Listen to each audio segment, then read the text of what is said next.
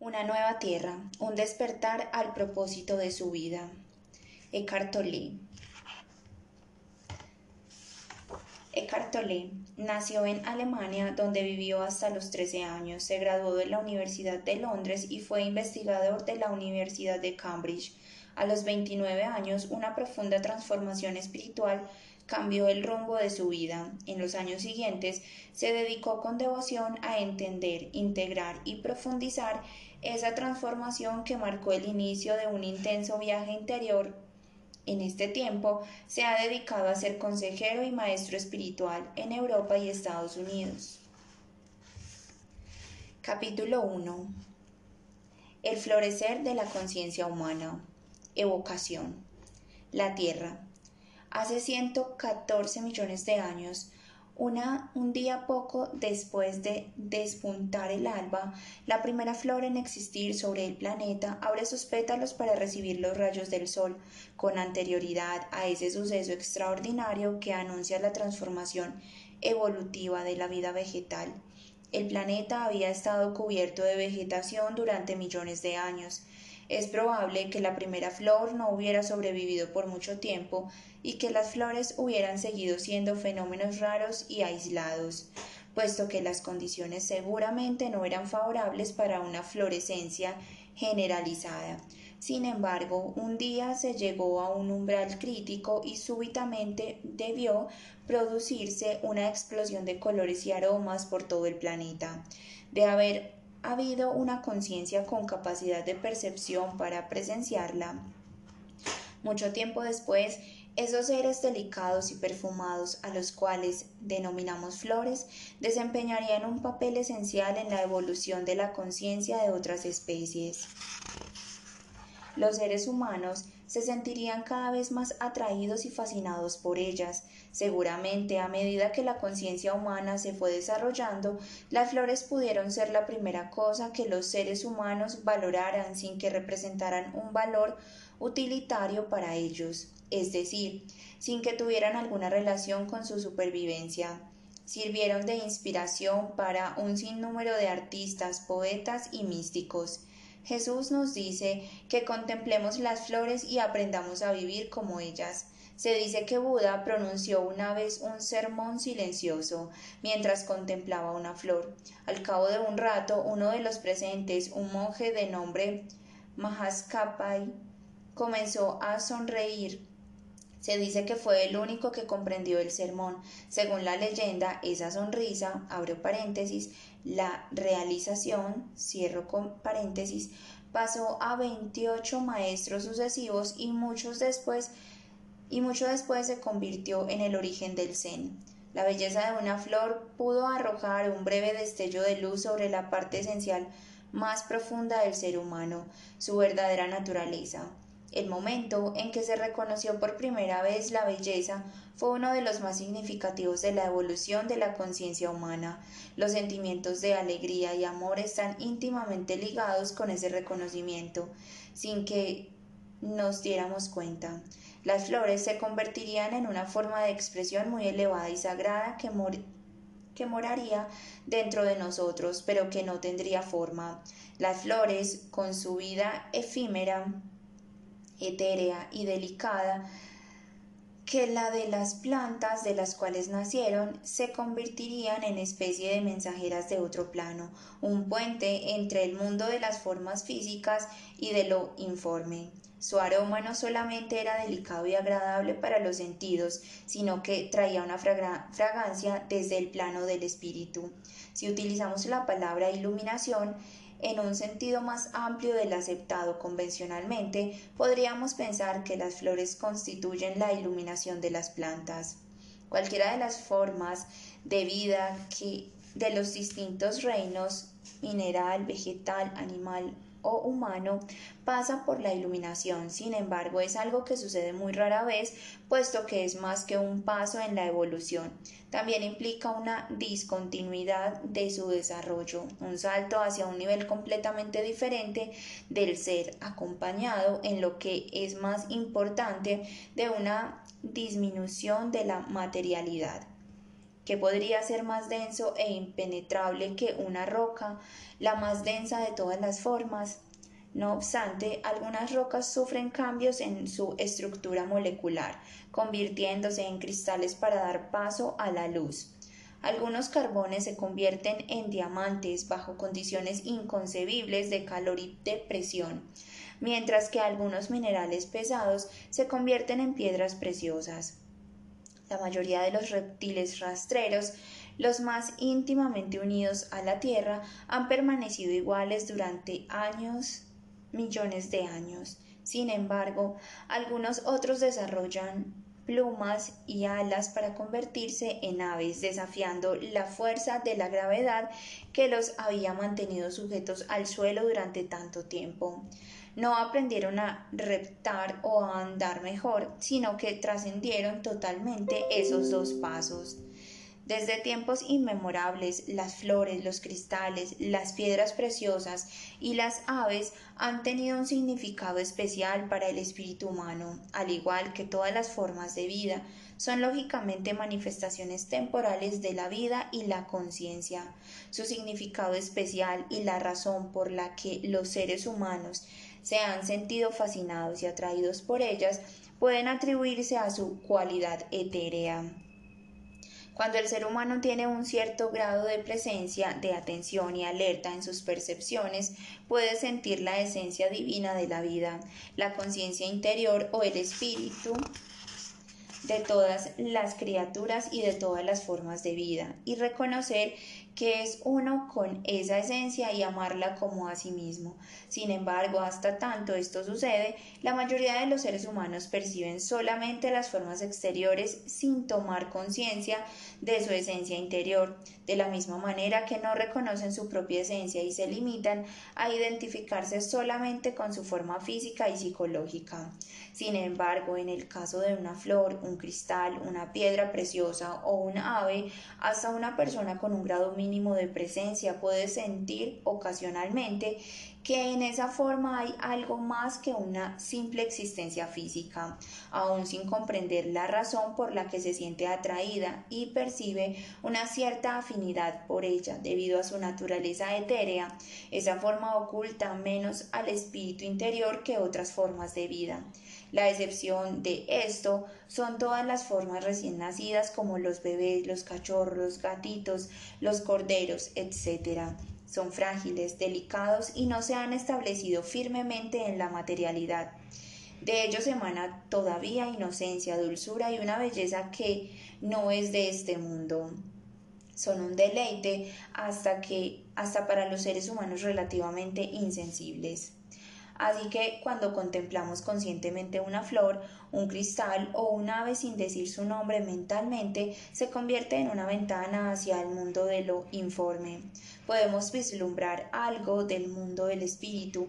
Es por eso que estas tres formas, iluminadas y aligeradas, de vida han desempeñado un papel tan importante en la evolución de la conciencia humana desde la antigüedad es la razón por la cual la joya de la flor de loto es un símbolo central del budismo y la paloma del ave blanca representa al Espíritu Santo en el cristianismo. Han venido abonando el terreno para un cambio más profundo de la conciencia planetaria, el cual debe manifestarse en la especie humana. Es el despertar espiritual que comenzamos a presenciar ahora. ¿Cuál es la finalidad de este libro? ¿Está lista la humanidad para una transformación de la conciencia, un florecimiento interior tan radical y profundo que las florescencias de las plantas con toda su hermosura sea apenas un pálido reflejo? ¿Podrán los seres humanos perder la densidad de las estructuras mentales condicionadas y llegar a ser lo mismo que los cristales o las piedras preciosas transparentes a la luz de la conciencia? Podrán desafiar la fuerza de gravedad del materialismo y la materialidad para elevarse por encima de la forma cuya identidad mantiene al ego en su lugar y los condena a vivir prisioneros dentro de su personalidad. La posibilidad de esa transformación ha sido el tema central de las enseñanzas de los grandes sabios de la humanidad, los mensajeros como Buda, Jesús y otros, entre paréntesis no tan conocidos, fueron las primeras flores de la humanidad fueron los precursores, unos seres raros y maravillosos. En su época, no era posible todavía un florecimiento generalizado y su mensaje fue distorsionado o mal comprendido. Ciertamente no transformaron el comportamiento humano salvo en unas cuantas personas. ¿Está más preparada la humanidad ahora que en la época de los primeros maestros? ¿Por qué habría de ser así? ¿Hay algo que, podemos, que podamos hacer para propiciar o acelerar ese cambio interior? ¿Qué es lo que caracteriza el tradicional estado egotista de la conciencia y cuáles son las señales que permitirán reconocer el surgimiento de la nueva conciencia? Estos son los interrogantes que trataremos de resolver en este libro, pero es más importante el hecho de que este libro en sí mismo, en sí, un medio de transformación emanado de esa nueva conciencia que comienza a aflorar. Aunque los conceptos y las ideas aquí contenidos son importantes, son secundarios, no son más que señales a lo largo del camino que conduce hacia el despertar. A medida que vaya leyendo, se operará un cambio en usted. La finalidad principal de este libro no es darle a su mente más información ni creencias, ni tratar de convencerlo de algo, sino generar en usted un cambio de conciencia, es decir, un despertar. En ese sentido, este libro no es interesante, puesto que sea puesto que esa palabra implica la posibilidad de mantener una distancia, jugar con las ideas y los conceptos en la mente y manifestarse de acuerdo o en desacuerdo con ellos. Este libro es sobre usted, si no contribuye a modificar el estado de su conciencia, no tendrá significado alguno, solamente servirá para despertar a quienes estén listos, aunque no todo el mundo está listo. Muchas personas sí lo están, y cada vez que alguien despierta se amplifica el ímpetu de la conciencia colectiva, facilitando el cambio para los demás. Si no sabe lo que significa despertar, siga leyendo. Es solamente a través del despertar que podrá comprender el verdadero significado de la palabra. Basta con un destello para iniciar el proceso que es irreversible. Para algunos este libro será ese destello, para muchos otros que quizás no se hayan dado cuenta, el proceso ya ha comenzado. Este libro les ayudará a reconocerlo.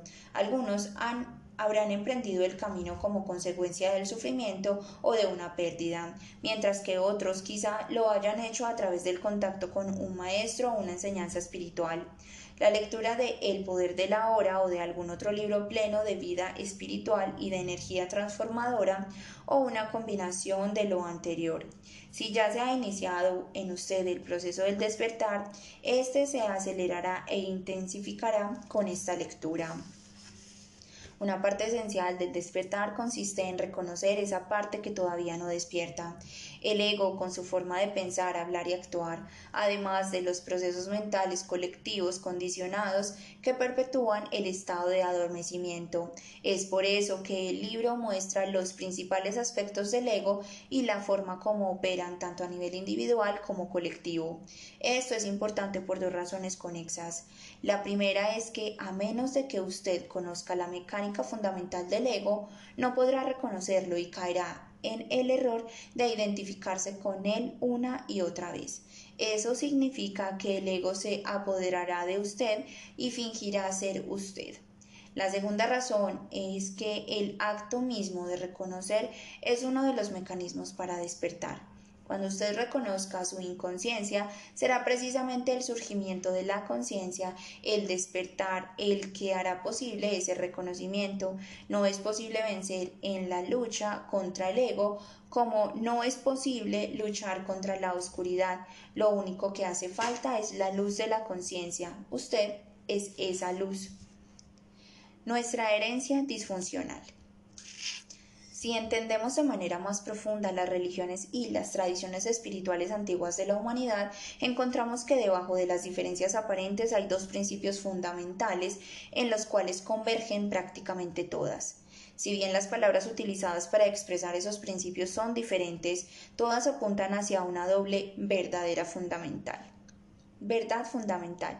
La primera parte de esa verdad es el reconocimiento de que el estado mental normal de la mayoría de los seres humanos contiene un elemento fuerte de disfunción o locura. Son quizás algunas de las enseñanzas centrales del hinduismo las que más se acercan a ver esta disfunción como una forma de enfermedad mental colectiva. La denominan Maya, el velo de la ilusión. Ramana Maharshi uno de los grandes sabios de la India afirma claramente que la mente es maya. El budismo utiliza términos diferentes para Buda. La mente humana es, en su estado normal, genera dukkha, vocablo que puede traducirse como sufrimiento, descontento o simple desdicha. La ve como una característica de la condición humana. A donde quiera que vamos, en cualquier cosa que hacemos, dice Buda, tropezamos con dukkha que terminan manifestándose en todas las situaciones tarde o temprano. Según las enseñanzas cristianas, el estado colectivo normal de la humanidad es el del pecado original. La palabra pecado ha sido mal comprendida y mal interpretada, traducida literalmente del griego antiguo, idioma en el cual se escribió el Nuevo Testamento. Pecar significa errar el blanco, como el arquero que no clava la flecha en la diana. Por consiguiente, significa no dar en el blanco de la existencia humana. Significa vivir torpe y ciegamente, sufriendo y causando sufrimiento. Así, una vez despojado de su bagaje cultural, y de las interpretaciones erróneas, el término apunta a una disfunción inherente a la conciencia humana. Los logros de la humanidad son impresionantes e innegables. Hemos creado obras sublimes en la música, la literatura, la pintura, la arquitectura y la escultura. En, en épocas recientes, la ciencia y la tecnología han provocado cambios radicales para nuestra forma de vida y nos han permitido hacer y crear cosas que habrían parecido prodigiosas apenas hace 200 años. No hay duda de que la mente humana es enorme. Sin embargo, esa misma inteligencia está tocada de locura. La ciencia y la tecnología han amplificado el impacto destructivo ejercido por la disfunción de la mente humana sobre el planeta, sobre otras formas de vida y sobre los mismos seres humanos. Es por eso que la historia del siglo XX es la que permite reconocer más claramente esa locura colectiva. Otro de los factores es que esa disfunción se está acelerando e intensificando. La Primera Guerra Mundial estalló en 1914. Toda la historia de la humanidad había estado preñada de guerras crueles y destructivas, motivadas por el miedo, la codicia y las ansias de poder, además de los episodios ignominiciosos como la esclavitud, la tortura y la violencia generalizada, motivada por razones religiosas e ideológicas. Los seres humanos habían sufrido más a manos de otros seres humanos que a causa de los desastres naturales. Sin embargo, en 1914 la inteligencia de la mente humana había inventado no solamente el motor de combustión interna, sino los tanques, las bombas, las ametralladoras, los submarinos, los lanzallamas y los gases tóxicos. La inteligencia al servicio de la locura, en una guerra estática de trincheras perecieron en Francia y en Bélgica millones de hombres tratando de conquistar unas cuantas millas de marismas. Al terminar la guerra de en 1918, los sobrevivientes observaron horrorizados e incrédulos la devastación provocada. 10 millones de seres humanos muertos y muchos más mutilados o desfigurados. Nunca antes habían sido tan destructivos, tan dolorosamente palpables los efectos de la locura humana. Estaban lejos de saber que eso era apenas el comienzo. Para finales del siglo, el número de personas muertas violentamente a manos de sus congéneres aumentaría a más de 100 millones. Serían muertes provocadas no solamente por las guerras entre las naciones, sino por los exterminios masivos y el genocidio, como el asesinato de 20 millones de enemigos de clase, enemigos de clase, espías y traidores en la Unión Soviética de Stalin o los horrores innombrables del holocausto en la Alemania nazi, también hubo muertes acaecidas durante un sinnúmero de conflictos internos como la Guerra Civil Española o durante el régimen de los Khmer Rojos en Camboya, cuando fue asesinada una cuarta parte de la población de ese país. Basta con ver las noticias de todos los días en la televisión para reconocer que la locura no solamente no ha menguado, sino que todavía continúa en el siglo XXI. Otro aspecto de la disfunción colectiva de la mente humana es la violencia sin precedentes desatada contra otras formas de vida y contra el planeta mismo. La destrucción de los bosques productores de oxígeno y de otras formas de vida vegetal y animal, el tratamiento cruel de los animales en las granjas mecanizadas y la contaminación de los ríos, los océanos y el aire, empujados por la codicia e ignorantes de su conexión con el todo. Los seres humanos insisten en un comportamiento que, de continuar desbocado, provocará nuestra propia destrucción. Las manifestaciones colectivas de la locura asentada en el corazón de la condición humana constituyen la mayor parte de la historia de la humanidad.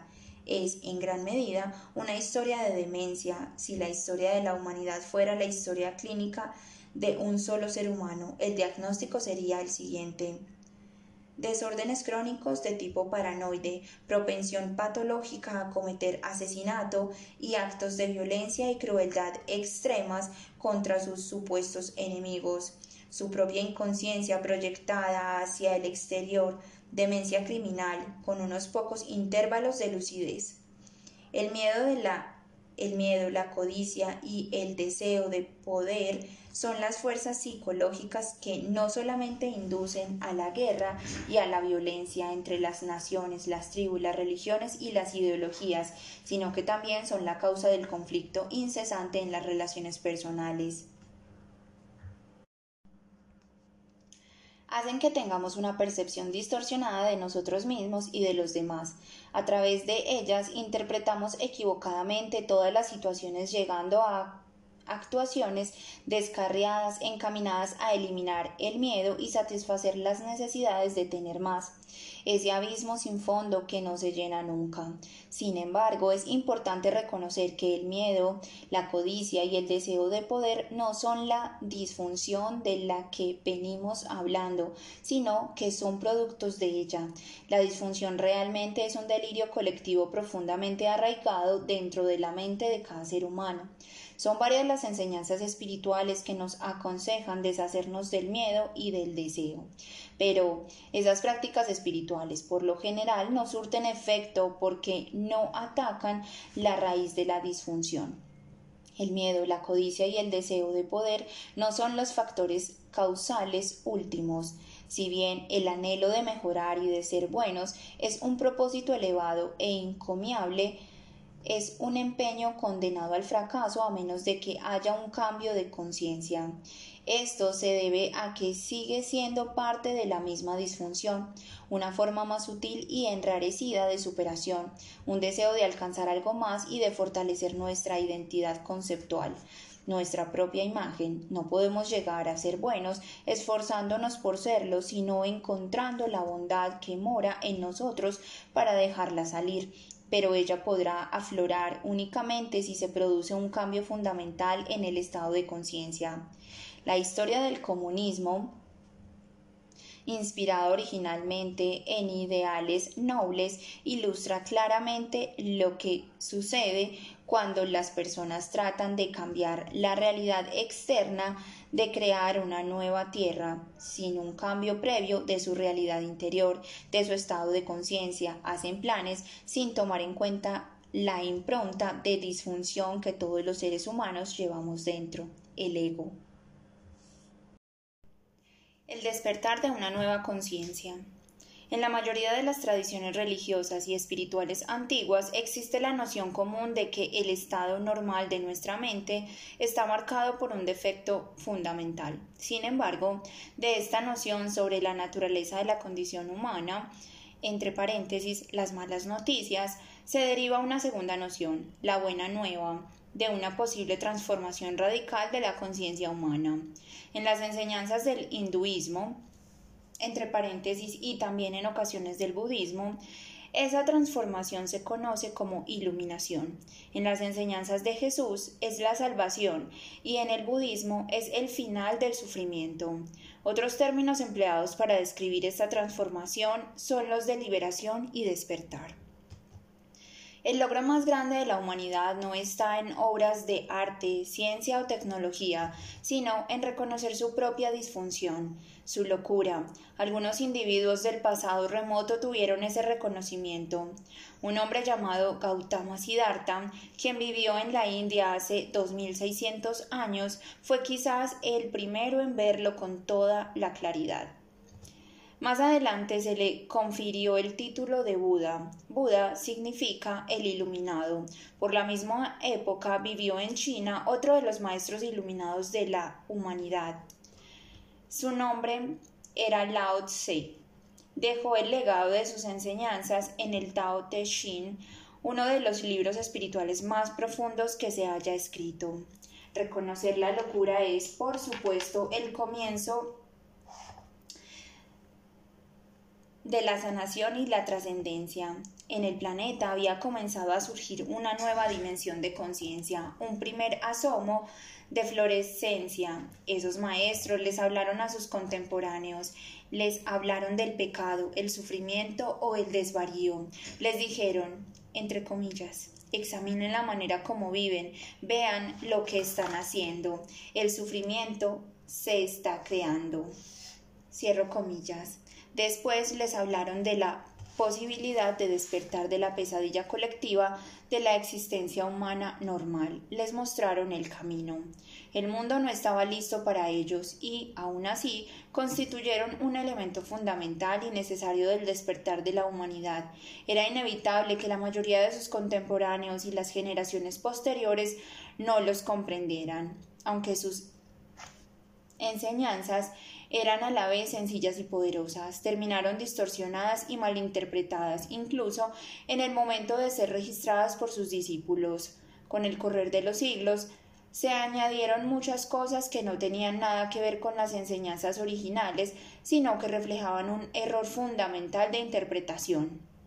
Algunos de esos maestros fueron objeto de burlas, escarnio y hasta del martirio.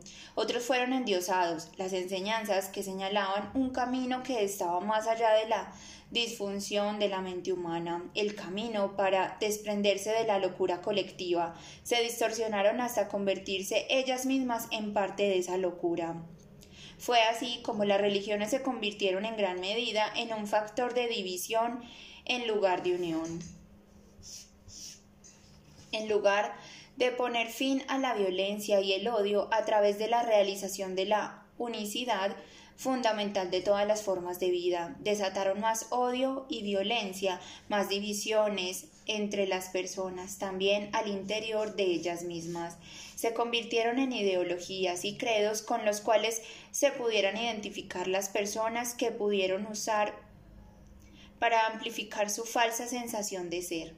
A través de ellos podían tener la razón y juzgar equivocados a los demás y así definir su identidad por oposición a sus enemigos, esos otros, los no creyentes, cuya muerte no pocas veces consideraron justificada. El hombre hizo a Dios a su imagen y semejanza lo eterno, lo infinito y lo innombrable se redujo a un ídolo mental al cual había que venerar en el cual había que creer como mi Dios o nuestro Dios. Y aún así, a pesar de todos los actos de locura cometidos en nombre de la religión, la verdad hacia la cual esos actos apuntan continúa brillando en el fondo, pero su resplandor se proyecta tenuamente a través de todas esas capas de distorsiones e interpretaciones erradas. Sin embargo, es poco probable que podamos percibirlo a menos de que hayamos podido aunque sea vislumbrar esa verdad en nuestro interior.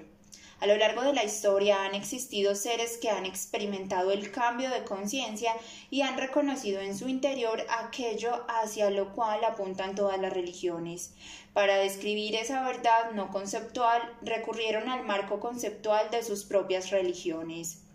Gracias a algunas de esas personas, al interior de todas las religiones principales se desarrollaron escuelas o movimientos que representaron no solamente un redescubrimiento, sino en algunos casos la intensificación de la luz de la enseñanza original.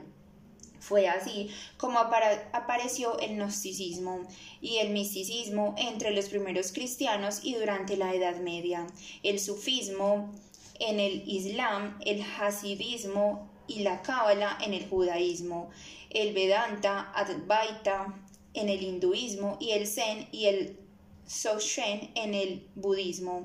La mayoría de estas escuelas eran iconoclastas, eliminaron una a una todas las capas sofocantes de la conceptualización y las estructuras de los credos mentales, razón por la cual la mayoría fueron objeto de suspicacia y hasta de hostilidad de parte de las jerarquías religiosas establecidas.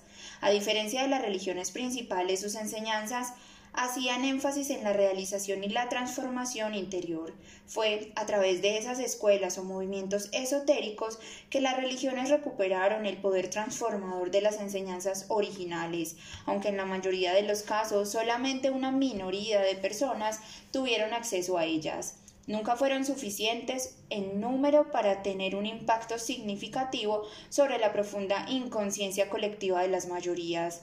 Con el tiempo, algunas de esas escuelas desarrollaron unas estructuras formales demasiado rígidas o conceptualizadas como para permitirles conservar su vigencia. Espiritualidad y religión. ¿Cuál es el papel de las religiones convencionales en el surgimiento de la nueva conciencia? Muchas personas ya han tomado conciencia de la diferencia entre la espiritualidad y la religión.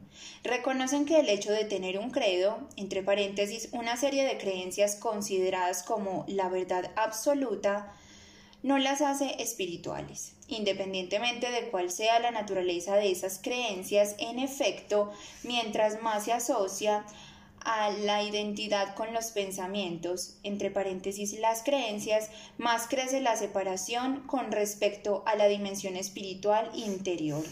Muchas personas religiosas se encuentran estancadas en ese nivel, equiparan la verdad con el pensamiento y puesto que están completamente identificadas con el pensamiento, entre paréntesis su mente, se consideran las únicas poseedoras de la verdad.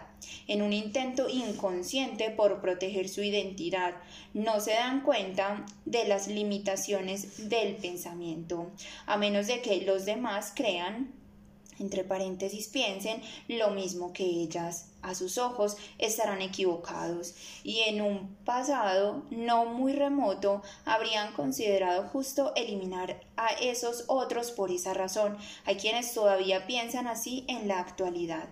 La nueva espiritualidad, la transformación de la conciencia comienza a surgir en gran medida por fuera de las estructuras de las religiones institucionalizadas. Siempre hubo reductos de espiritualidad hasta en las religiones dominadas por la mente, aunque las jerarquías institucionalizadas se sintieron amenazadas por ellos y muchas veces trataron de suprimirlos. La apertura a gran escala de la espiritualidad por fuera de las estructuras religiosas es un acontecimiento completamente nuevo. Anteriormente, esa manifestación habría sido inconcebible, especialmente en Occidente cultura en la cual es más grande el predominio de la mente y en donde la Iglesia cristiana tenía prácticamente la franquicia sobre la espiritualidad. Era imposible pensar en dar una charla o publicar un libro sobre espiritualidad sin la venia de la Iglesia y sin esa venia el intento era silenciado rápidamente, pero ya comienzan a verse señales de cambio inclusive en el seno de ciertas iglesias y religiones. Realmente es alentador y gratificante ver algunas señales de apertura como el hecho de que Juan Pablo II visitara una mezquita y también una sinagoga. Esto sucede en parte como resultado de las enseñanzas espirituales surgidas por fuera de las religiones tradicionales, pero también debido a la influencia de las enseñanzas de los antiguos sabios orientales, que en un número creciente de seguidores de las religiones tradicionales pueden dejar de identificarse con la forma, el dogma y los credos rígidos para descubrir la profundidad original oculta dentro de su propia tradición espiritual y descubrir al mismo tiempo la profundidad de su propio ser. Se dan cuenta de que el grado de espiritualidad de la persona no tiene nada que ver con sus creencias, sino todo que ver con su estado de conciencia. Esto determina a su vez la forma como actúan en el mundo y se relacionan con los demás. Quienes no logran ver más allá de la forma se encierran todavía más en sus creencias, es decir, en su mente. En la actualidad estamos presenciando un surgimiento sin precedentes de la conciencia, pero también el atrincheramiento y la intensificación del ego. Habrá algunas instituciones religiosas que se abrirán a la nueva conciencia, mientras que otras endurecerán sus posiciones doctrinarias para convertirse en parte de todas estas estructuras forjadas por el hombre detrás de las cuales se ha de atrincherar el ego para dar la pelea. Algunas iglesias, sectas, cultos o movimientos religiosos son básicamente entidades egoístas, colectivas, identificadas tan rígidamente con sus posiciones mentales como los seguidores de cualquier ideología política cerrada ante cualquier otra interpretación diferente a la realidad. Pero el ego está destinado a disolverse y todas sus estructuras osificadas ya sea de las religiones o de otras instituciones, corporaciones o gobiernos, se desintegrarán desde adentro por afianzadas que parezcan. Las estructuras más rígidas, las más refractarias al cambio, serán las primeras en caer. Esto ya sucedió en el caso del comunismo soviético. A pesar de cuán afianzado, sólido y monolítico parecía, al cabo de unos cuantos años se desintegró desde adentro. Nadie lo vio venir, a todos nos cayó por sorpresa, y son muchas otras sorpresas que nos esperan. La urgencia de una transformación. La vida, ya sea de una especie o de una forma individual, muere o se extingue o se impone por encima de las limitaciones de su condición por medio de un salto evolutivo siempre que se ve enfrentada a una crisis radical, cuando ya no funciona la forma anterior de ser en el mundo o de relacionarse con otras formas de vida y con la naturaleza o cuando la supervivencia se ve amenazada por problemas aparentemente insuperables, se cree que las formas de vida que habitan este planeta evolucionaron primero en el mar, cuando todavía no había animales en la superficie de la Tierra. El mar estaba lleno de vida. Entonces, en algún momento, alguna de las criaturas se aventuró a salir de la tierra seca. Quizás se arrastró primero unos cuantos centímetros hasta que, agobiada por la enorme atracción de la gravedad, regresó al agua donde esta fuerza prácticamente no existe y donde podía vivir con mayor facilidad. Después intentó una y otra vez hasta que, mucho después, pudo adaptarse a vivir en la tierra. Desarrolló patas en lugar de aletas y pulmones en lugar de agallas. Parece poco probable que una especie se hubiera aventurado en semejante ambiente desconocido y se hubiera sometido a una transformación evolutiva a menos que alguna crisis la hubiera obligado a hacerlo. Quizás pudo suceder que una gran zona del mar hubiera quedado separada del océano principal y que el agua se hubiera secado gradualmente con el paso de miles de años, obligando a los peces a salir de su medio ambiente y a evolucionar. El desafío de la humanidad en este momento es el de reaccionar ante una crisis radical que amenaza nuestra propia supervivencia. La disfunción de la mente humana, egotista, reconocida desde hace más de 2500 años por los maestros sabios de la antigüedad y amplificada en la actualidad a través de la ciencia y la tecnología, amenaza por primera vez la supervivencia del planeta. Hasta hace muy poco la transformación de la conciencia humana, entre paréntesis señalada también por los antiguos sabios, era tan solo una posibilidad a la cual tenían acceso apenas unos cuantos individuos aquí y allá, independientemente de su trasfondo cultural o religioso. No hubo un florecimiento generalizado de la conciencia humana porque sencillamente no era todavía una necesidad apremiante. Una proporción significativa de la población del planeta no tardará en reconocer, si es que no lo ha hecho ya, que la humanidad está ante una encrucijada desgarradora, evolucionar o morir. un porcentaje todavía relativamente pequeño, pero cada vez más grande de personas ya está experimentando en su interior el colapso de los viejos patrones egotistas de la mente y el despertar de una nueva dimensión de la conciencia. Lo que comienza a aflorar no es un nuevo sistema de creencias ni una religión, ideología espiritual o mitología. Estamos llegando al final no solamente de las mitologías, sino también de las ideologías y de los credos. El cambio de un nivel más profundo que el de la mente, más profundo que el de los pensamientos. En efecto, en el corazón mismo de la nueva conciencia está la trascendencia del pensamiento, la habilidad recién descubierta de elevarse por encima de los pensamientos, de reconocer al interior del ser una dimensión infinitamente vasta que el pensamiento. Por consiguiente, ya no derivamos nuestra identidad, nuestro sentido de lo que somos de este torrente incesante de pensamientos que confundimos con nuestro verdadero ser de acuerdo con la vieja conciencia. Es inmensa la sensación de liberación al saber que no somos esa, entre comillas, voz que llevamos en la cabeza. ¿Quién soy entonces? Aquel que observa esa realidad la conciencia que precede al pensamiento, el espacio en el cual sucede el pensamiento o la emoción o la percepción. El ego no es más que eso, la identificación con la forma, es decir, con las formas de pensamiento principalmente, si es que hay algo en realidad en el concepto del mal, entre paréntesis, realidad que es relativa y no absoluta. Su definición sería la misma, identificación total con la forma, las formas físicas, las formas de pensamiento, las formas emocionales, el resultado de un desconocimiento total de nuestra conexión con el todo, de nuestra unicidad intrínseca con todos los demás y también con la fuente. Este estado de olvido es el pecado original, el sufrimiento, el engaño. ¿Qué clase de mundo creamos cuando esta falsa idea de separación total es la base que gobierna todo lo que pensamos, decimos y hacemos? Para hallar la respuesta basta con observar la forma como los seres humanos se relacionan entre sí. Leen un libro de historia o ven las noticias de la noche. Si no cambian las estructuras de la mente humana, terminaremos siempre por crear una y otra vez el mismo mundo con los mismos males y con la misma disfunción. Un nuevo cielo y una nueva tierra. La inspiración para este libro vino de una profecía bíblica que parece más aplicable en la actualidad que en ningún otro momento de la historia humana.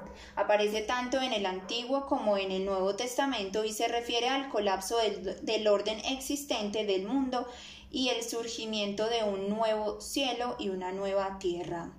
Debemos comprender aquí que el cielo no es un lugar, sino que se refiere al plano interior de la conciencia. Este es el significado esotérico de la palabra, también es el significado que tiene en las enseñanzas de Jesús. Por otra parte, la tierra es la manifestación externa de la forma, la cual es siempre un reflejo del interior. La conciencia colectiva de la humanidad y la vida en nuestro planeta están íntimamente conectadas.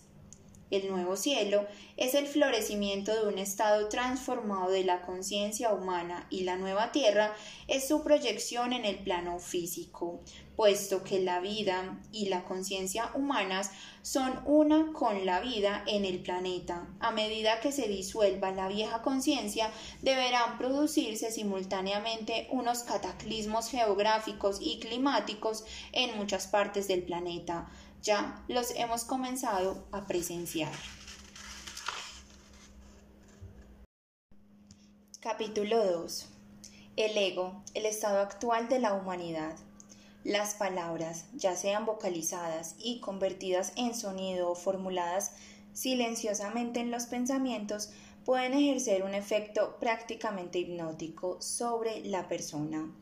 Es fácil perdernos en ellas, dejarnos arrastrar por la idea implícita de que el simple hecho de haberle atribuido una palabra a algo equivale a saber lo que ese algo es. La realidad es que no sabemos lo que ese algo es, solamente hemos ocultado el misterio detrás de un rótulo. En últimas, todo escapa al conocimiento, un ave, un árbol, hasta un una simple piedra, y sin duda alguna el ser humano. Esto se debe a la profundidad inconmensurable de todas las cosas. Todo aquello que podemos percibir, experimentar o pensar es apenas la capacidad de la realidad, menos que la punta de un témpano de hielo. Debajo de la superficie no solamente todo está conectado entre sí, sino que también está conectado con la fuente de la vida de la cual provino. Hasta una piedra, aunque más fácilmente lo harían una flor o un pájaro, podría mostrarnos el camino de regreso a Dios, a la fuente, a nuestro propio ser. Cuando observamos o sostenemos una flor, un pájaro,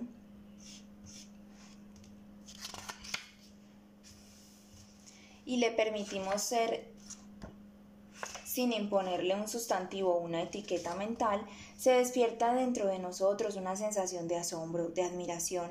Su esencia se comunica calladamente con nosotros y nos permite ver, como en un espejo, el reflejo de nuestra propia esencia. Esto es lo que los lo que sostienen los grandes artistas y logran transmitir a través de sus obras. Van Gogh no dijo, esa es solo una silla vieja. La observó una y otra vez, percibió la calidad del ser de la silla y entonces se sentó ante el lienzo y tomó el pincel. La silla se habría vendido por unos cuantos dólares. La pintura de esa misma silla se vendería hoy por más de 25 mil millones de dólares. Cuando nos abstenemos de tapar el mundo con palabras y rótulos, recuperamos ese sentido de lo milagroso de la humanidad perdido hace mucho tiempo, cuando en lugar de servirse del pensamiento se sometió a él. La profundidad retorna a nuestra vida, las cosas recuperan su frescura y novedad, y el mayor de los milagros es la experiencia de nuestro ser esencial anterior a las palabras, los pensamientos, los rótulos mentales y las imágenes. Para que esto suceda debemos liberar a nuestro ser, nuestra sensación de existir, del abrazo sofocante de todas las cosas con las cuales se ha confundido e identificado. Es de ese proceso de liberación del que se trata este libro. Mientras más atentos estamos a atribuir rótulos verbales a las cosas, a las personas o a las situaciones, más superficiales e inertes se hace la realidad y más muertos nos sentimos frente a la realidad a ese milagro de la vida que se despliega continuamente en nuestro interior y a nuestro alrededor, ese puede ser un camino para adquirir astucia, pero a expensas de la sabiduría que se esfuma junto con la alegría, el amor, la creatividad y la vivacidad. Estos se ocultan en el espacio quieto entre la percepción y la interpretación, Claro está que las palabras y los pensamientos tienen su propia belleza y debemos utilizarlos, pero es preciso que nos dejemos aprisionar en ellos. Las palabras buscan reducir la realidad a algo que pueda estar al alcance de la mente humana, lo cual no es mucho. El lenguaje consta de cinco sonidos básicos producidos por las cuerdas vocales. Son las vocales A, E, I, O, U. Los otros sonidos son las consonantes producidas por la presión del aire, S, F, G, etc. Es posible creer que alguna combinación de esos sonidos básicos podría explicar algún día lo que somos o el propósito último del universo o la esencia profunda de un árbol o de una roca. La ilusión del ser.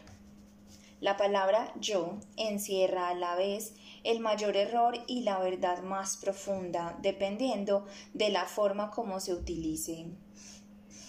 En su uso convencional, no solamente es una de las palabras utilizadas más frecuentemente en el lenguaje, abro paréntesis, junto con otras afines como mío y mi, cierro paréntesis, sino también una de las más engañosas, según la utilizamos en la cotidianidad. La palabra yo encierra el error primordial. una percepción equivocada de lo que somos, un falso sentido de identidad. Ese es el ego. Ese sentido ilusorio del ser es lo que Albert Einstein con su percepción profunda no solamente de la realidad del espacio y el tiempo, sino de la naturaleza humana, denominó ilusión óptica de la conciencia. Esa ilusión del ser se convierte entonces en la base de todas las demás interpretaciones o, mejor aún, nociones cerradas de la realidad, de todos los procesos de pensamiento, las interacciones y las relaciones. La convierten en un reflejo de ilusión original. La buena noticia es que cuando logramos reconocer la ilusión por lo que es, esta se desvanece. La ilusión llega a su fin cuando la reconocemos, cuando vemos lo que no somos, la realidad de que somos emerge espontáneamente. Esto es lo que sucederá a medida que usted lea lenta y cuidadosamente este capítulo y el siguiente, los cuales tratan sobre la mecánica del falso yo al cual llamamos ego. Así, ¿cuál es la naturaleza de este falso ser? Cuando hablamos de yo, generalmente no nos referimos a lo que somos por un acto monstruoso de reduccionismos, la profundidad infinita de lo que somos se confunde con el sonido emitido por las cuerdas vocales y con el pensamiento del yo que tengamos en nuestra mente y lo que sea con lo cual éste se identifique. Entonces, ¿a qué se refiere normalmente el yo, el mí y el mío? Cuando un bebé aprende que una secuencia de sonidos emitidos por las cuerdas vocales de sus padres corresponde a su nombre, el niño comienza a asociar la palabra, la cual se convierte en pensamiento en su mente, con lo que él es. En esa etapa, algunos niños se refieren a sí mismos en tercera persona. Felipe tiene hambre. Poco después aprenden la palabra mágica yo y la asocian directamente con su nombre, el cual ya corresponde en su mente a lo que son. Entonces se producen otros pensamientos que se fusionan con ese pensamiento original del yo. El paso siguiente son las ideas de lo que es mío para designar aquellas cosas que son parte del yo de alguna manera. Así sucede la identificación con los objetos, lo cual implica atribuir a las cosas y, en últimas, a los pensamientos que representan esas cosas un sentido de ser derivando así una identidad a partir de ellas. Cuando se dañan o me quitan mi juguete, me embarga un sufrimiento intenso. No porque el juguete tenga algún valor intrínseco, el niño no tarda en perder interés en él y después será reemplazado por otros juguetes y objetos, sino por la idea del mío. El juguete se convierte en parte del sentido del ser del niño. Sucede lo mismo a medida que crece el niño, el pensamiento original, del yo atrae a otros pensamientos, viene la identificación con el género, las pertenencias, las percepciones, la nacionalidad, la raza, la religión, la profesión. El yo también se identifica con otras cosas como las funciones, madre, padre, esposa, etcétera, el conocimiento adquirido, las opiniones, los gustos y disgustos y también con las cosas que me pasaron a mí en el pasado, el recuerdo de las cuales son pensamientos que contribuyen a definir aún más mi sentido del ser como yo y mi historia. Estas son apenas algunas de las cosas de las cuales derivamos nuestra identidad. En últimas, no son más que pensamientos sostenidos precariamente por el hecho de que todos comparten la misma noción del ser. Esta interpretación mental es a la que normalmente nos referimos cuando decimos yo.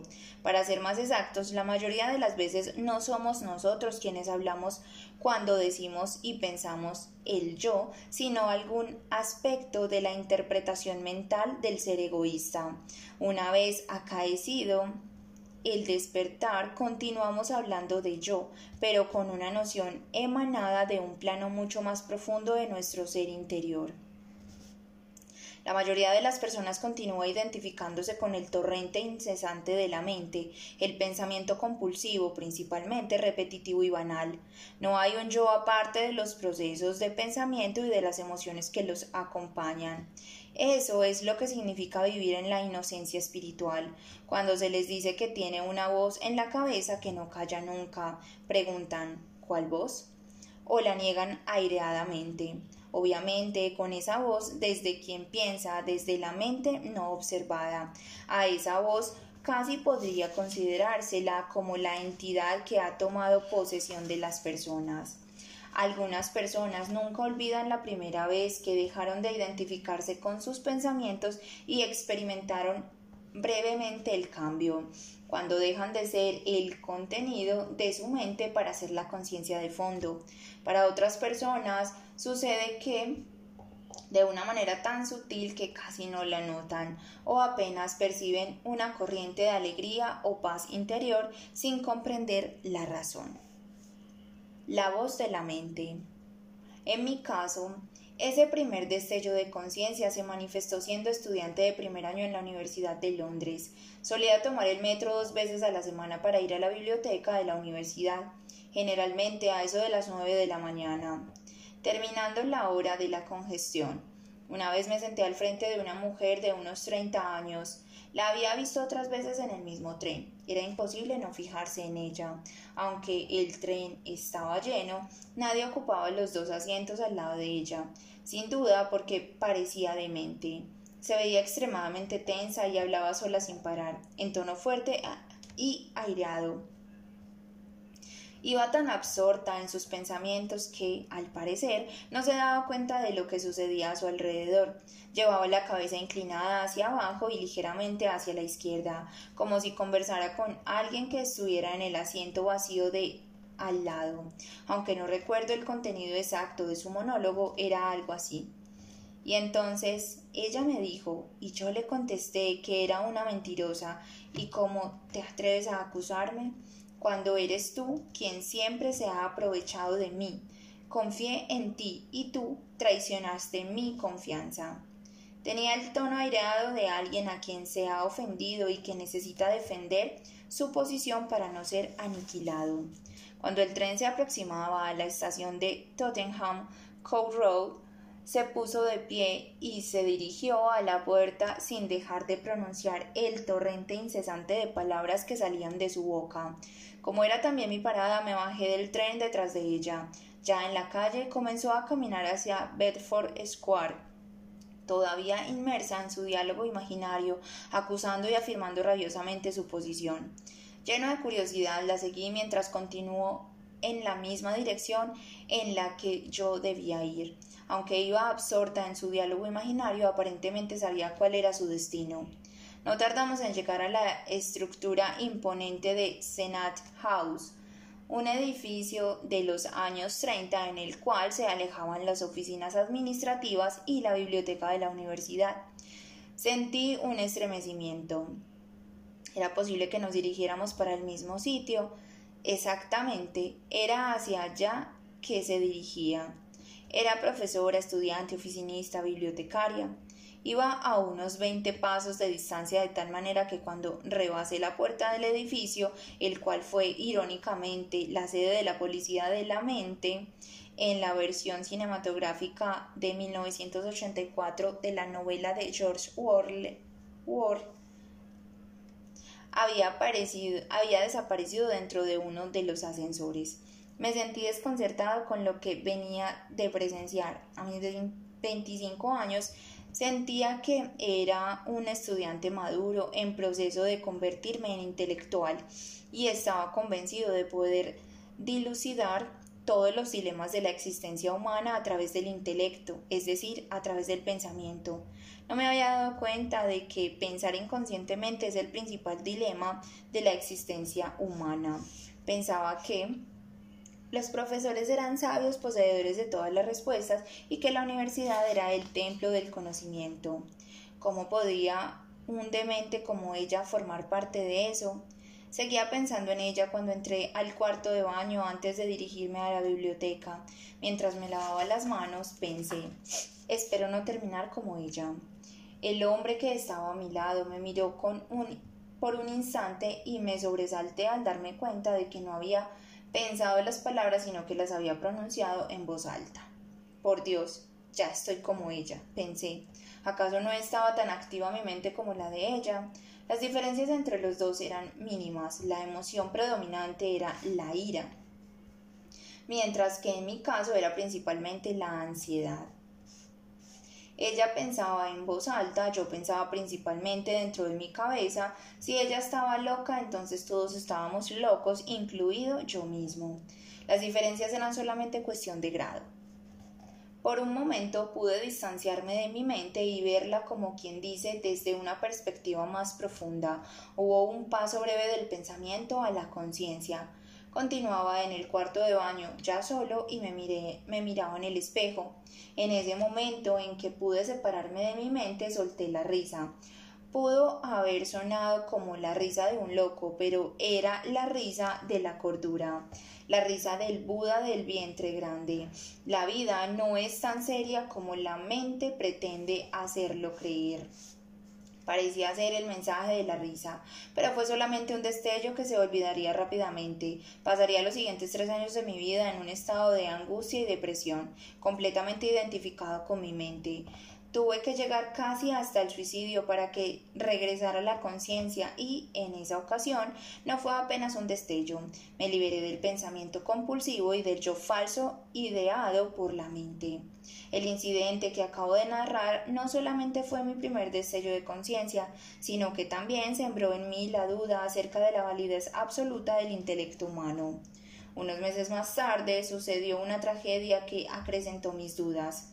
Un lunes llegamos temprano en la mañana para asistir a la conferencia de un profesor al que admiraba profundamente, solo para enterarnos de que se había suicidado de un disparo durante el fin de semana. Quedé anonadado. Era un profesor muy respetado, quien parecía tener todas las respuestas. Sin embargo, yo todavía no conocía ninguna otra alternativa que no fuera cultivar el pensamiento. Todavía no me daba cuenta de que pensar es solamente un aspecto minúsculo de la conciencia y tampoco sabía nada sobre el ego y menos aún sobre la posibilidad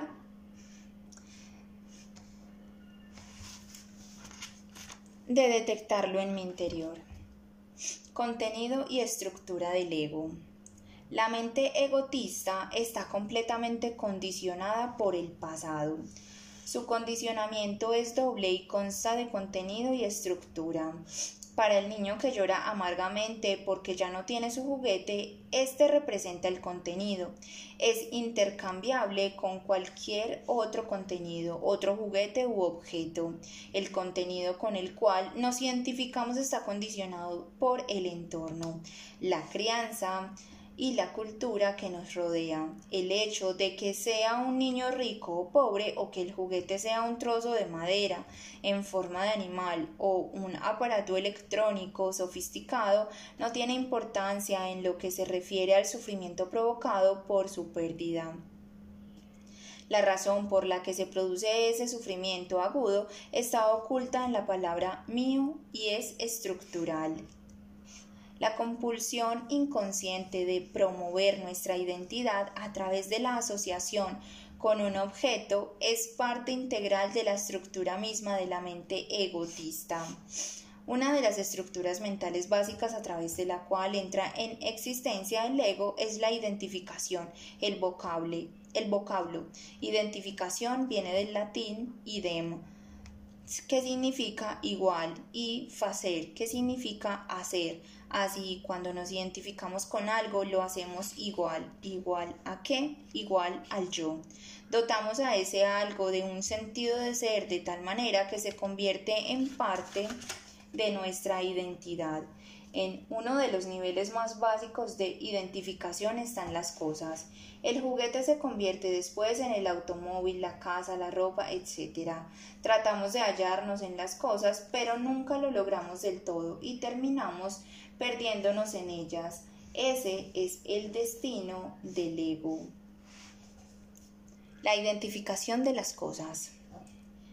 Quienes trabajan en la industria de la publicidad saben muy bien que para vender cosas que las personas realmente no necesitan, deben convencerlas de que esas cosas aportarán algo a la forma como se ven a sí mismas o como las perciben los demás.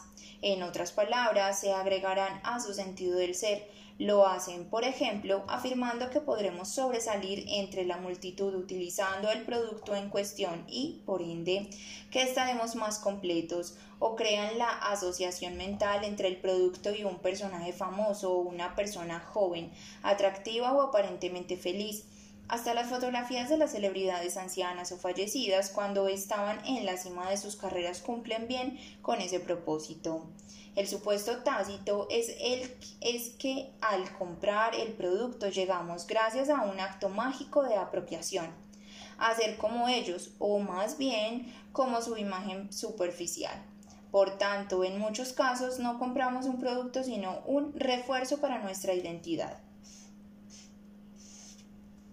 Las etiquetas de los diseñadores son principalmente identidades colectivas a las cuales nos afiliamos son costosas y por tanto exclusivas. Si estuvieran al alcance de todo el mundo, perderían su valor psicológico y nos quedaríamos solamente con su valor material, el cual seguramente equivale a una fracción del precio pagado.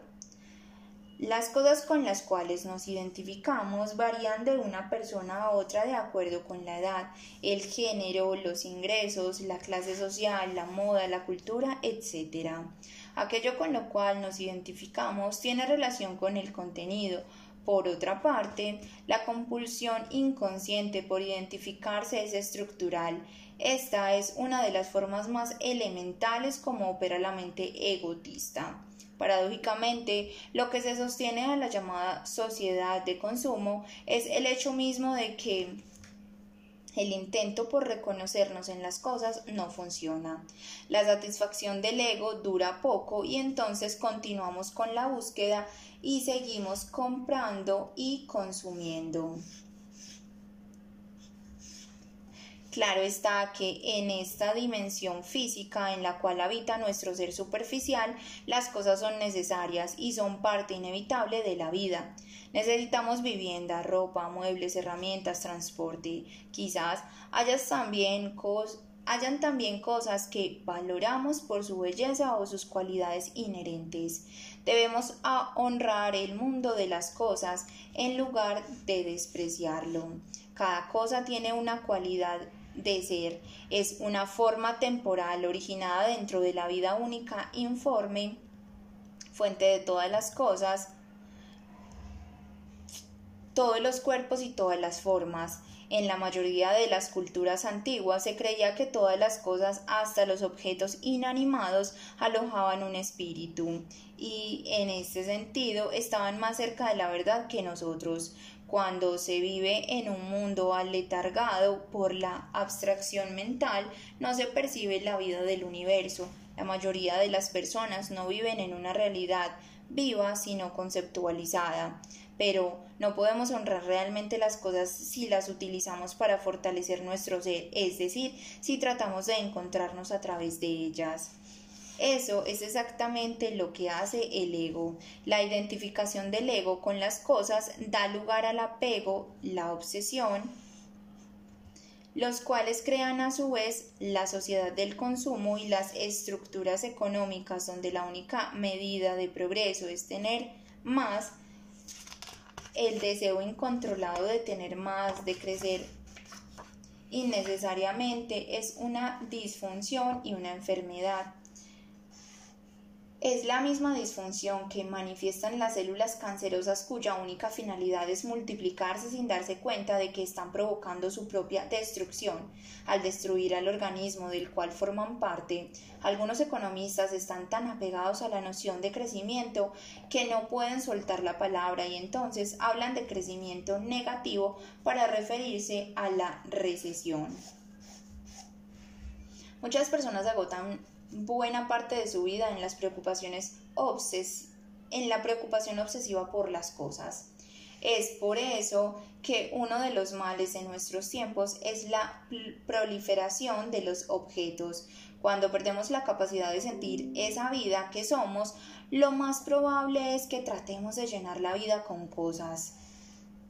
A manera de práctica espiritual, le sugiero investigar su relación con el mundo de las cosas, observándose a sí mismo y, en particular, observando las cosas designadas con la palabra mí. Debe mantenerse alerta y ver honestamente si su sentido de valía está ligado a sus posesiones. Hay cosas que inducen una sensación sutil de importancia o superioridad.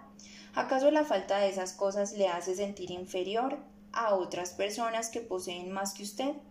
Menciona actualmente las cosas que posee o hace alarde de ellas para aparecer superior a los ojos de otra persona y a través de ella a sus propios ojos.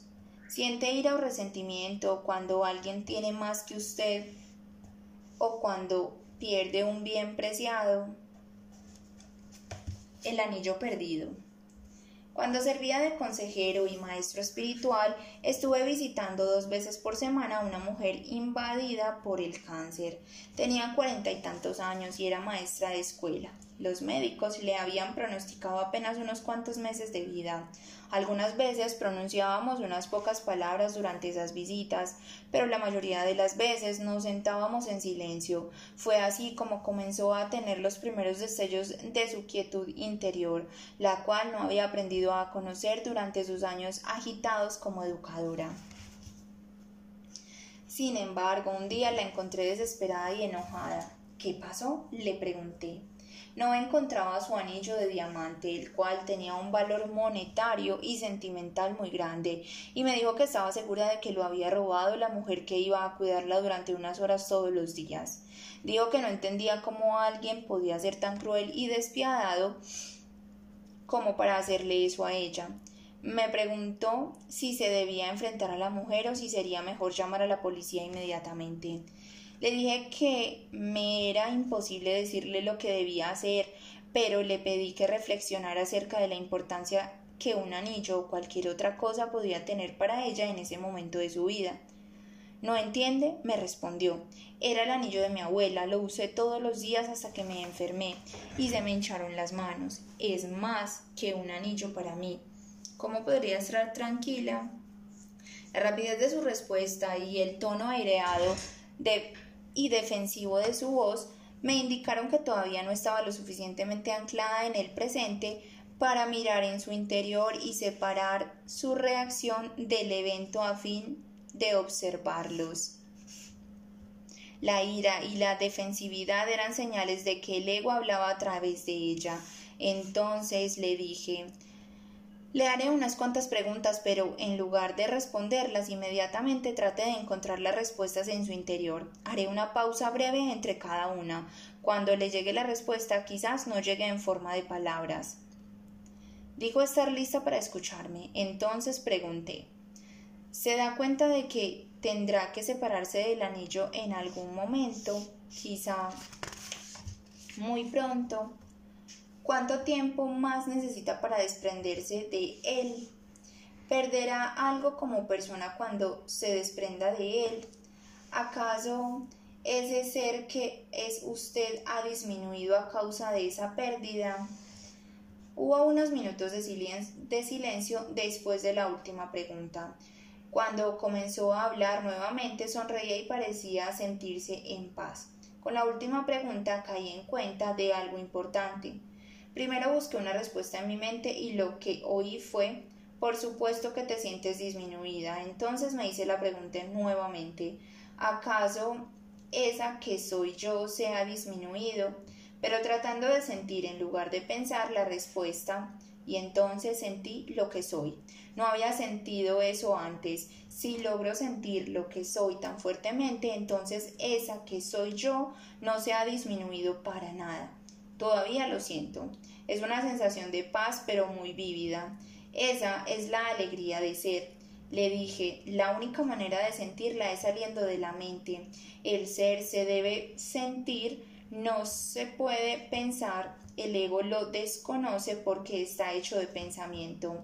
El anillo estaba realmente en su mente en forma de pensamiento, el cual usted confundió con el sentido de lo que es.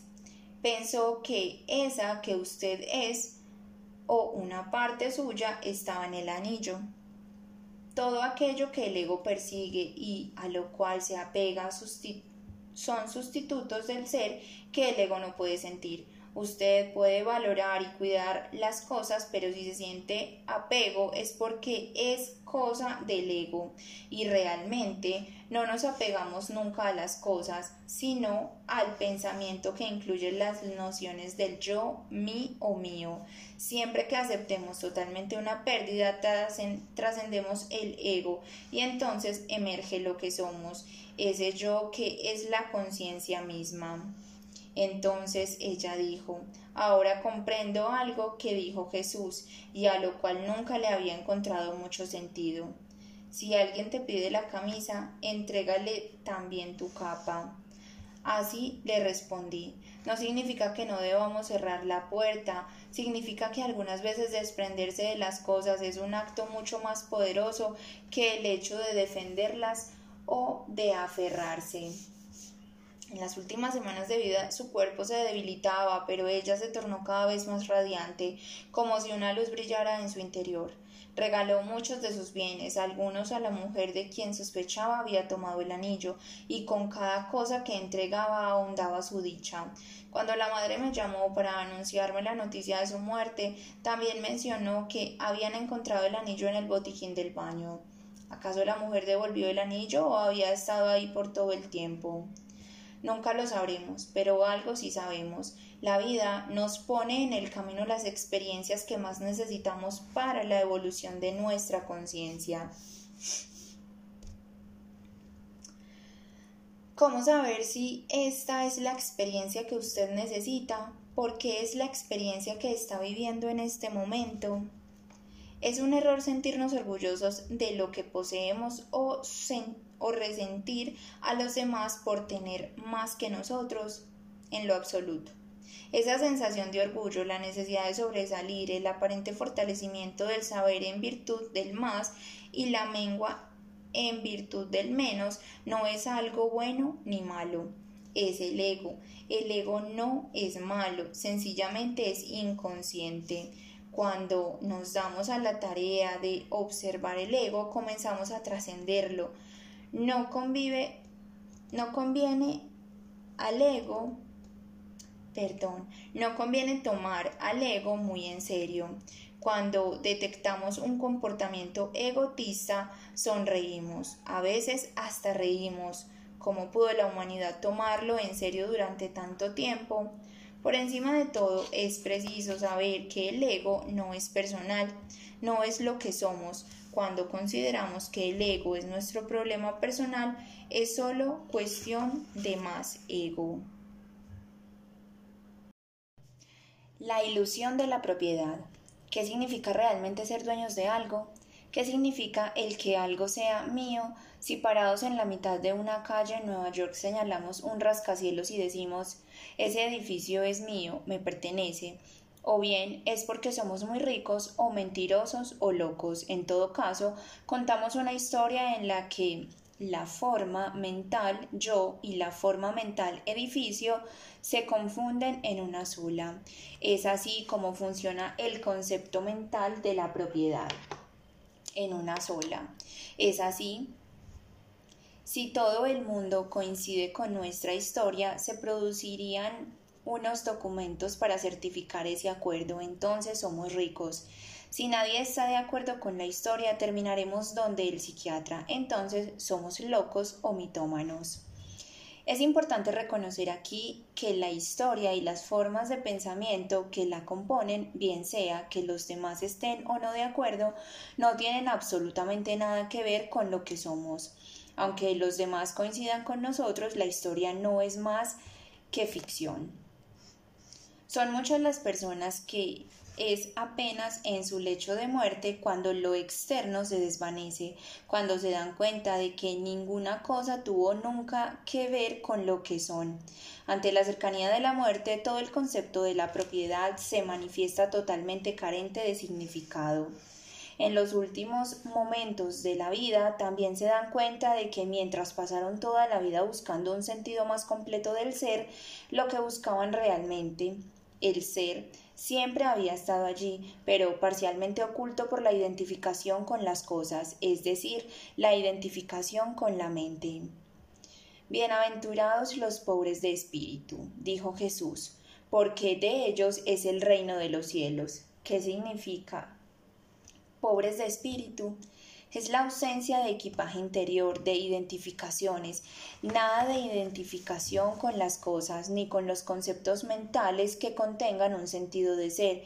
¿Y qué es el reino de los cielos? La dicha simple pero profunda de ser, la cual pertenece, aparece cuando nos desprendemos de las identificaciones y nos volvemos pobres de espíritu.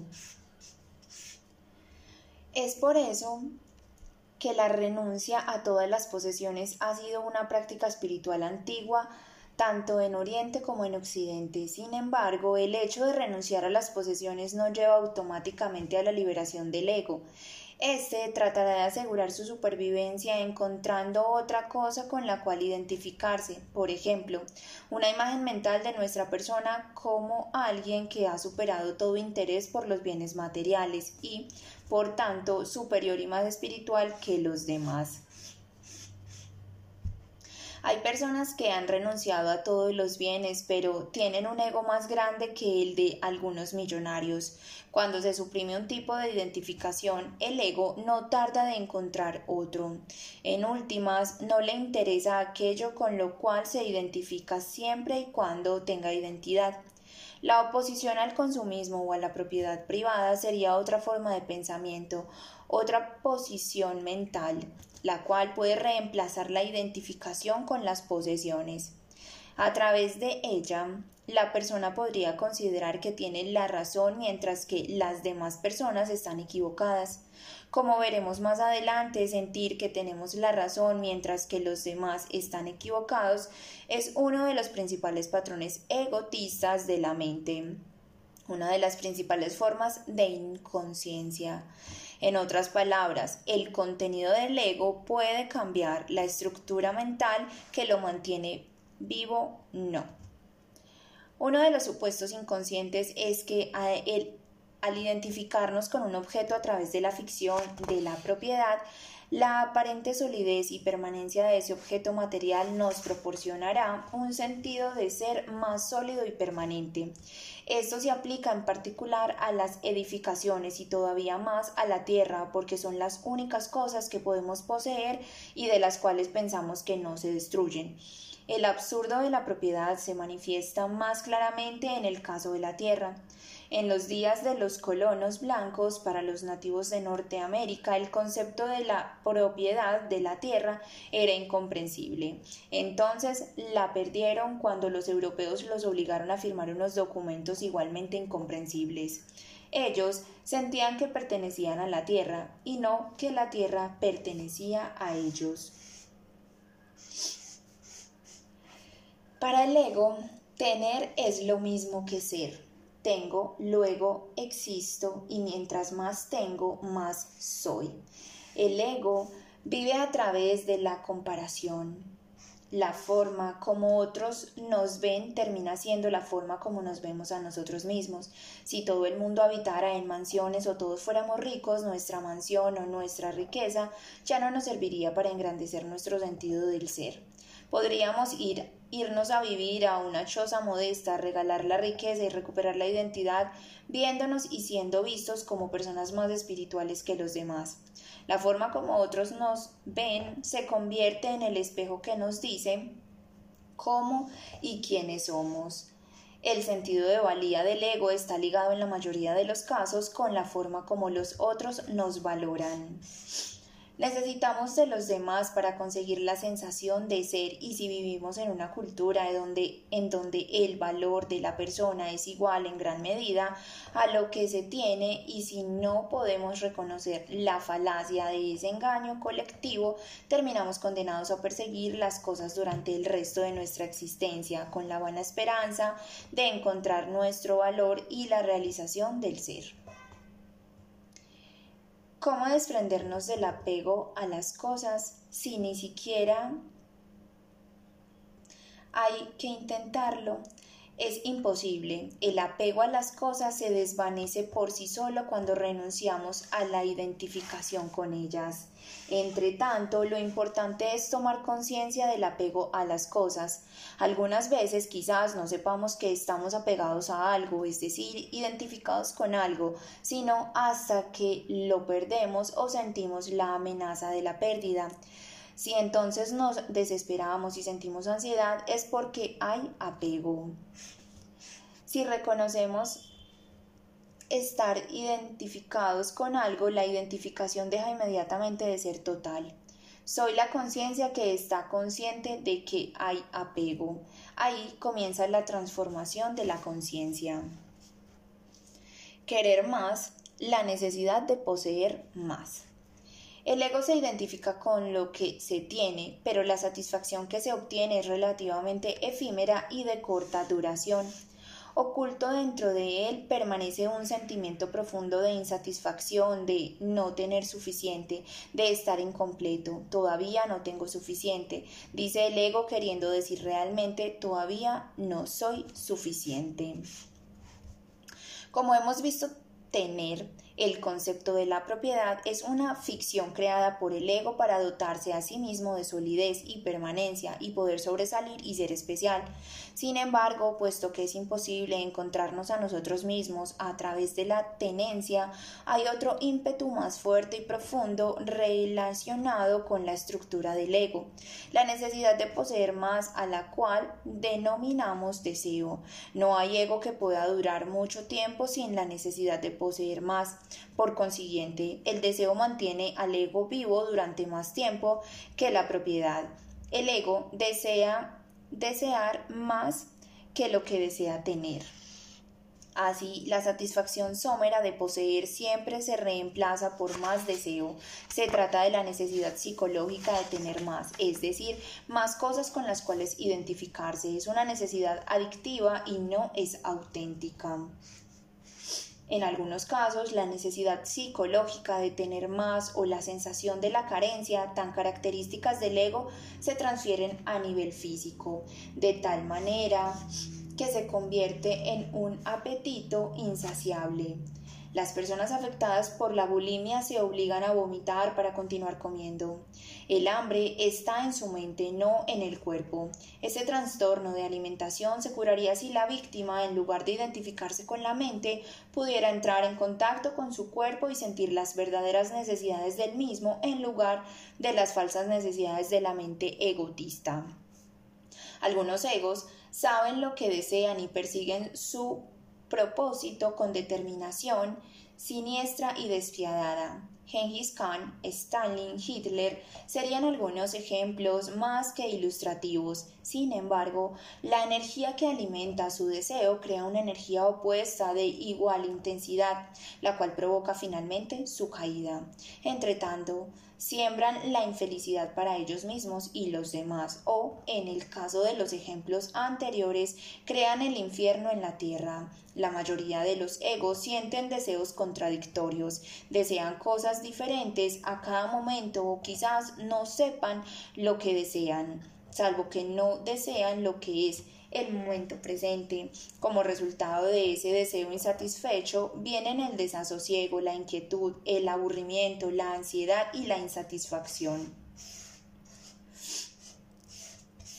El deseo es estructural, de manera que no hay contenido que pueda proporcionar una sensación duradera de logro mientras una estructura mental continúe existiendo.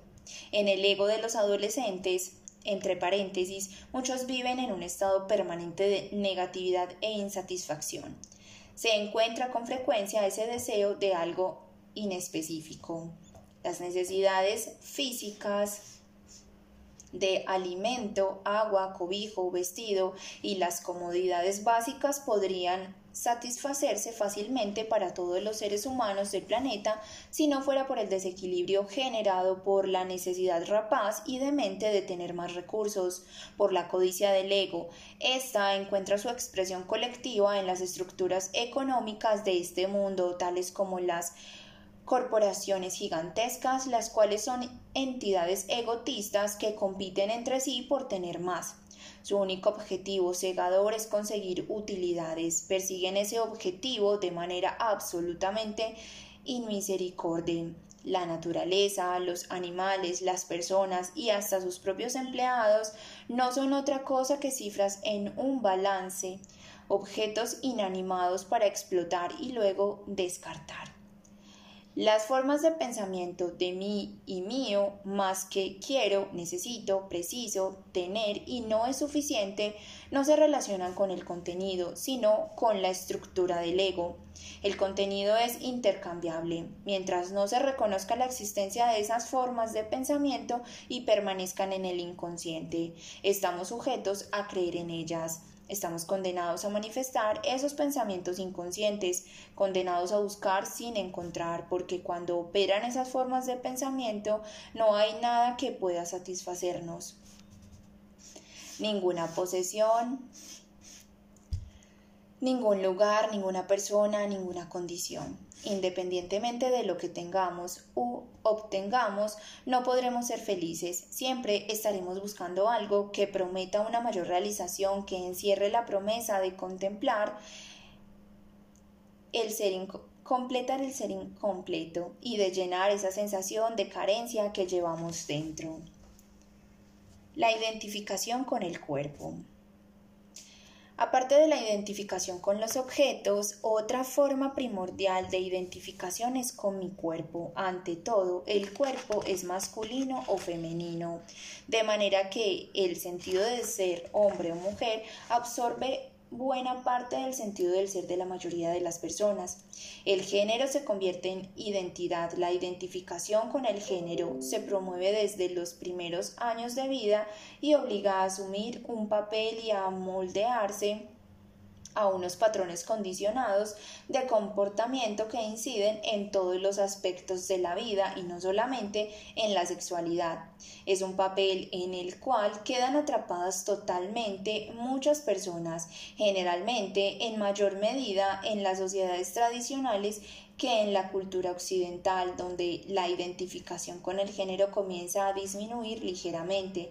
En algunas culturas tradicionales, el peor destino para una mujer es ser soltera o infértil, y lo peor para un hombre es carecer de potencia sexual y no poder producir hijos. La realización en la vida es sinónimo de la realización de la identidad de género. En Occidente, la apariencia física del cuerpo contribuye en gran medida a nuestro sentido de lo que creemos ser, su vigor o debilidad, su belleza o fealdad en comparación con los demás. Muchas personas consideran que su valor es proporcional a su vigor físico, su apariencia, su estado físico y su belleza externa. Muchas sienten que valen menos porque consideran que su cuerpo es feo o imperfecto. En algunos casos, la imagen mental o el concepto de mi cuerpo es una distorsión completa de la realidad. Una mujer joven sintiéndose pasada de peso puede mantenerse matarse de hambre cuando en realidad es delgada. Ha llegado a un punto en que ya no puede ver su cuerpo, lo único que ve es el concepto mental de su cuerpo, el cual le dice soy gorda o engordaré. En la raíz de esta condición está la identificación con la mente. Ahora que las personas se identifican más con su mente, intensificando la disfunción egotista, ha habido un aumento considerable en la incidencia de la anorexia. La víctima podría comenzar a sanar si pudiera mirar su cuerpo sin la interferencia de sus juicios mentales, o si pudiera al menos reconocer esos juicios por los que son en lugar de creer en ellos, o mejor aún, si pudiera sentir su cuerpo desde adentro. Quienes se identifican con su físico, su vigor o sus habilidades sufren cuando estos atributos comienzan a desaparecer, lo cual es inevitable. Por supuesto, como su misma identidad se apoyaba en ellos, se ven abocados a la destrucción, las personas bien sean bellas o feas, derivan del cuerpo buena parte de su identidad, sea esta positiva o negativa. Dicho más exactamente, derivan su identidad del pensamiento del yo que asignan erróneamente a la imagen o al concepto del cuerpo el cual no, no es más que una forma física que comparte la suerte de todas las formas, la transitoriedad y finalmente el deterioro. Equiparar con el yo al cuerpo físico percibido por los sentidos, el cual está destinado a envejecer, marchitarse y morir, siempre genera sufrimiento tarde o temprano. Abstenerse de identificarse con el cuerpo no implica descuidarlo, despreciarlo o dejar de interesarse por él. Si es fuerte, bello y vigoroso, podemos disfrutar y apreciar esos atributos mientras duren. También podemos mejorar la condición del cuerpo mediante el ejercicio de una buena alimentación. Cuando no equiparamos el cuerpo con la esencia de lo que somos, cuando la belleza desaparece, el vigor disminuye, o no podemos valernos por nosotros mismos, nuestro sentido de valía o de identidad no sufre de ninguna manera. En realidad, cuando el cuerpo comienza a debilitarse, la luz de la conciencia puede brillar más fácilmente a través del desvanecimiento de la forma. No solamente las personas que poseen cuerpos hermosos o casi perfectos quienes tienen mayor probabilidad de equipararlo con su ser, podemos identificarnos fácilmente también con un cuerpo problemático y convertir la imperfección, la enfermedad o la invalidez en nuestra propia identidad. Entonces comenzamos a proyectarnos como víctimas de tal o cual enfermedad o invalidez crónica. Nos rodeamos de la atención de los médicos y de otras personas que confirman constantemente nuestra identidad conceptual de víctimas o pacientes. Entonces nos aferramos inconscientemente a la enfermedad porque se ha convertido en el aspecto más importante de la noción del ser se ha convertido en otra forma mental con la que con la cual se puede identificar el ego. Cuando el ego se encuentra encuentra una identidad, no se desprende de ella. Es sorprendente, pero no infrecuente, que al buscar una identidad más fuerte, el ego opte por crear enfermedades a fin de fortalecerse a través de ellas. La percepción del cuerpo interior. Aunque la identificación con el cuerpo es una de las formas más básicas del ego, la buena noticia es que también es la más fácil de trascender. Esto no se logra haciendo un esfuerzo por convencernos de que no somos cuerpo, sino dejando de prestar atención a la forma corporal externa y a las formas mentales del cuerpo. Bello, feo, fuerte, débil, demasiado gordo, demasiado delgado para centrar la atención en la sensación de vida que lo anima independientemente de la apariencia externa del cuerpo, más allá de la forma exterior, hay un campo de energía intensamente vivo. Si usted, desconoce la conciencia del cuerpo interior, cierre los ojos por unos momentos y trate de discernir si sus manos tienen vida. No le pregunte a la mente porque ésta le responderá diciendo no siento absolutamente nada. Quizá también responda, necesito cosas más interesantes en las cuales pensar.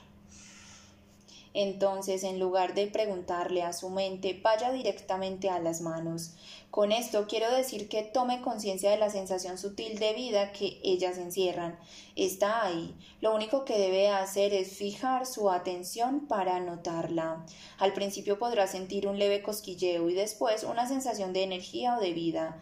Si mantiene su atención en las manos durante un rato, esa sensación de vida se intensificará. Algunas personas ni siquiera necesitan cerrar los ojos, puesto que logran sentir sus manos interiores. Mientras leen estas frases, después lleve su atención a los pies y fije en ellos su atención durante unos minutos. Comience a sentir las manos y los pies al mismo tiempo. Después incorpore otras partes del cuerpo, piernas, brazos, abdomen, tórax, etc. hasta tener conciencia de su cuerpo interior como una sensación global de vida. Lo que denomino el cuerpo interior no es realmente cuerpo sino energía vital, el puente entre la forma y lo informe. Desarrolle el hábito, desarrolle el hábito de sentir el cuerpo interior con la mayor frecuencia posible. Al cabo de un tiempo ya no tendrá que cerrar los ojos para sentirlo.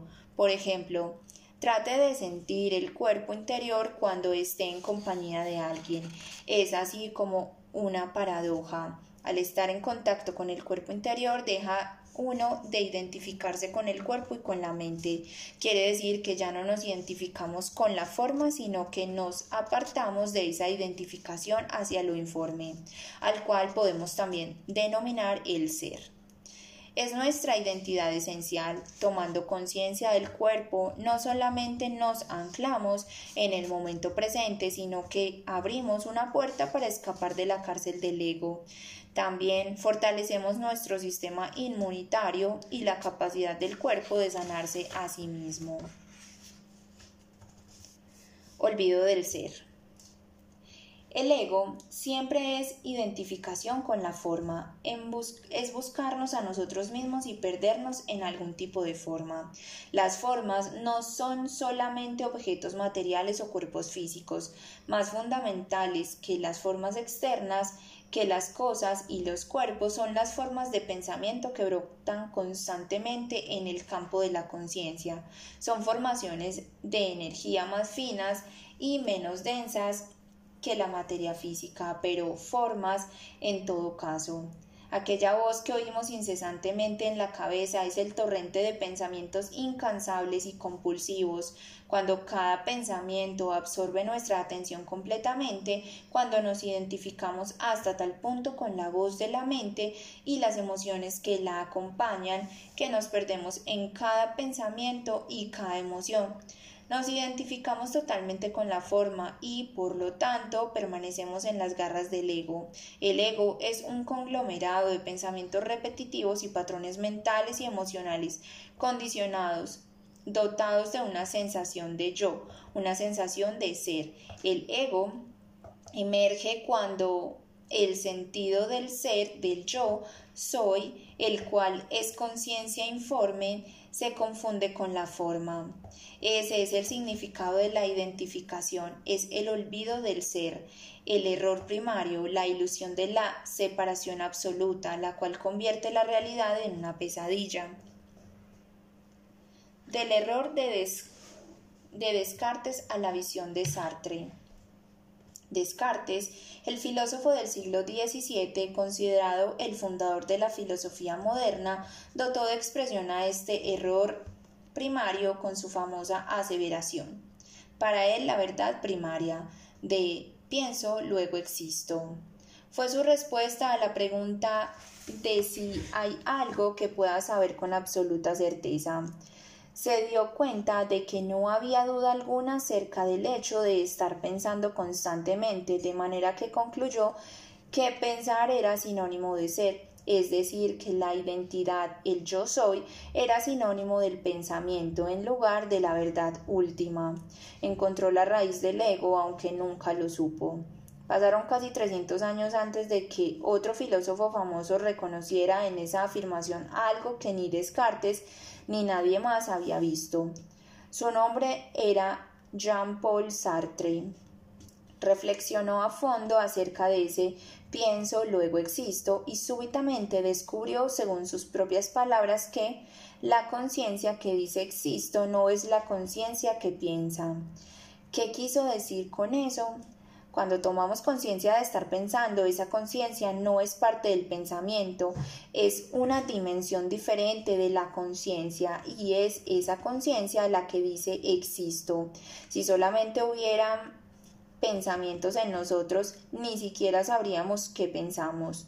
Seríamos como el soñador que no sabe qué está soñando. Estaríamos tan identificados con cada pensamiento como lo está el soñador con cada una de las palabras del sueño. Muchas personas todavía viven de esa manera, como sonámbulas, atrapadas en la mentalidad disfuncional que crea una y otra vez la misma pesadilla de la realidad. Cuando reconocemos que estamos soñando es porque estamos despiertos dentro del sueño y ha entrado en escena otra dimensión de la conciencia. La implicación de la visión de Sartre es profunda, pero él estaba todavía demasiado identificado con el pensamiento para darse cuenta del enorme significado de lo que había descubierto, el afloramiento de una nueva dimensión de la conciencia. La paz que sobrepasa toda comprensión.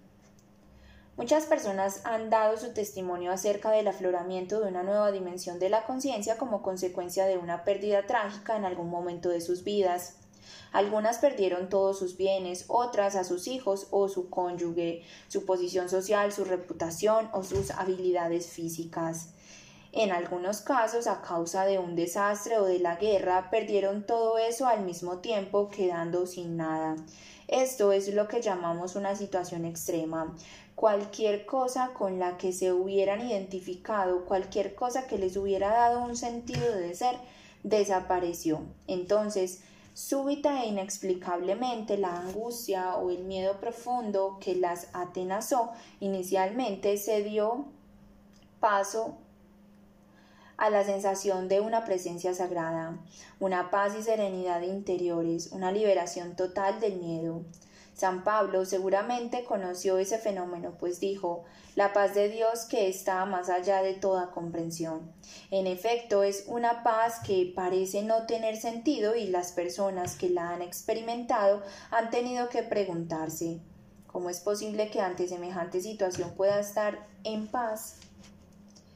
La respuesta es sencilla, sucede una vez que reconocemos al ego por lo que es y la forma como funciona. Cuando desaparecen o nos arrebatan las formas con las cuales nos hemos identificado y las cuales nos han proporcionado el sentido del ser, el ego se derrumba puesto que el ego es identificación con la forma. ¿Qué somos cuando ya no tenemos nada con lo cual identificarnos? Cuando las formas que nos rodean mueren o se aproximan la muerte, nuestro sentido del ser, del yo soy, se libera de su confusión con la forma. El espíritu vuela libre de su prisión material. Reconocemos que nuestra identidad esencial es informe, una omnipresencia, un ser anterior a todas las formas y a todas las identificaciones. Reconocemos que nuestra verdadera identidad es la conciencia misma y no aquellas cosas con las cuales se había identificado la conciencia. Esa es la paz de Dios. La verdad última de lo que somos no está en decir yo soy esto o aquello, sino decir yo soy. No todas las personas que experimentan una gran pérdida tienen este despertar, este deslindarse de la forma. Algunas crean inmediatamente una imagen mental fuerte o una forma de pensamiento en la cual se proyectan como víctimas, ya sea de las circunstancias, de otras personas, de la injusticia del destino o de Dios. Esta forma de pensamiento, junto con las emociones que genera, como la ira, el resentimiento, la autocompasión, etc., es objeto de una fuerte identificación y toma inmediatamente el lugar de las demás identificaciones destruidas a raíz de la pérdida. En otras palabras, el ego busca rápidamente otra forma. El hecho de que estaba nueva de que esta nueva forma sea profundamente infeliz no le preocupa demasiado al ego, siempre y cuando le sirva de identidad, buena o mala. En efecto, este nuevo ego será más contraído, más rígido e impenetrable que el antiguo. La reacción ante una pérdida trágica es siempre resistirse o ceder. Algunas personas vuelven amargadas y profundamente resentidas, otras se vuelven compasivas, sabias y amorosas. Ceder implica aceptar interminante internamente lo que es, es abrirse a la vida. La resistencia es una concentración interior, un endurecimiento del cascarón del ego, es cerrarse. Toda acción emprendida desde el estado de resistencia interior, al cual podríamos llamar negatividad, generará una resistencia externa y el universo no brindará su apoyo. La vida no ayudará. El sol no puede penetrar cuando los postigos están cerrados. Cuando cedemos y nos entregamos, se abre una nueva dimensión de la conciencia. Si la acción es posible o necesaria, la acción estará en armonía con el todo y recibirá el apoyo de la inteligencia creadora, la conciencia incondicionada con la cual nos volvemos uno cuando estamos en un estado de apertura interior. Entonces las circunstancias y las personas ayudan y colaboran se producen las coincidencias. Si la acción no es posible, descansamos en la paz y la quietud interior. En actitud de entrega, descansamos en Dios. Capítulo 3. La esencia del ego. La mayoría de las personas se identifican completamente con la voz de la mente, con ese torrente incesante de pensamientos involuntarios y compulsivos y las emociones que lo acompañan. Podríamos decir que están poseídas por la mente. Mientras permanezcamos completamente ajenos a esta situación, creeremos que somos el pensador. Esa es la mente egotista. Lo llamamos egotista porque hay una sensación de ser, de yo, entre paréntesis ego, en cada pensamiento, en cada recuerdo, interpretación, opinión, punto de vista, reacción y emoción. Hablando en términos espirituales, ese es el estado de inconsciencia. El pensamiento el contenido de la mente está condicionado por el pasado, la crianza, la cultura, la historia familiar, etc.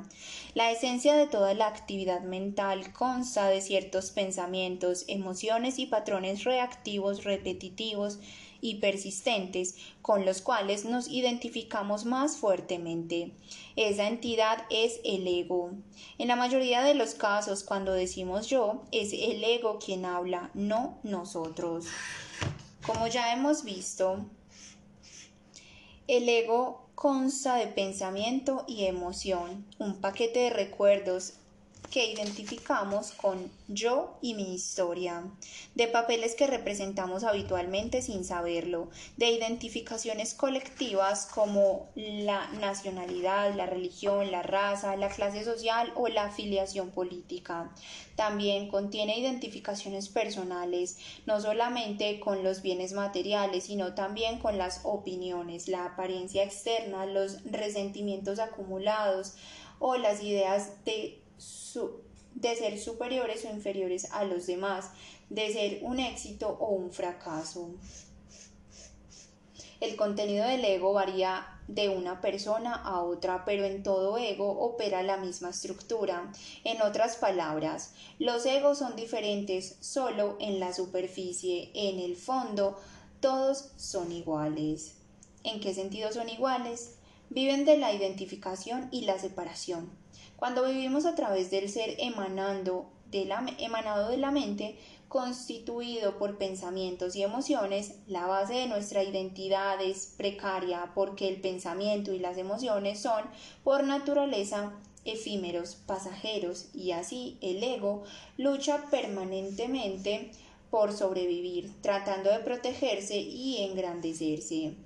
Para mantener el pensamiento del yo, necesita el pensamiento opuesto del otro, el yo conceptual.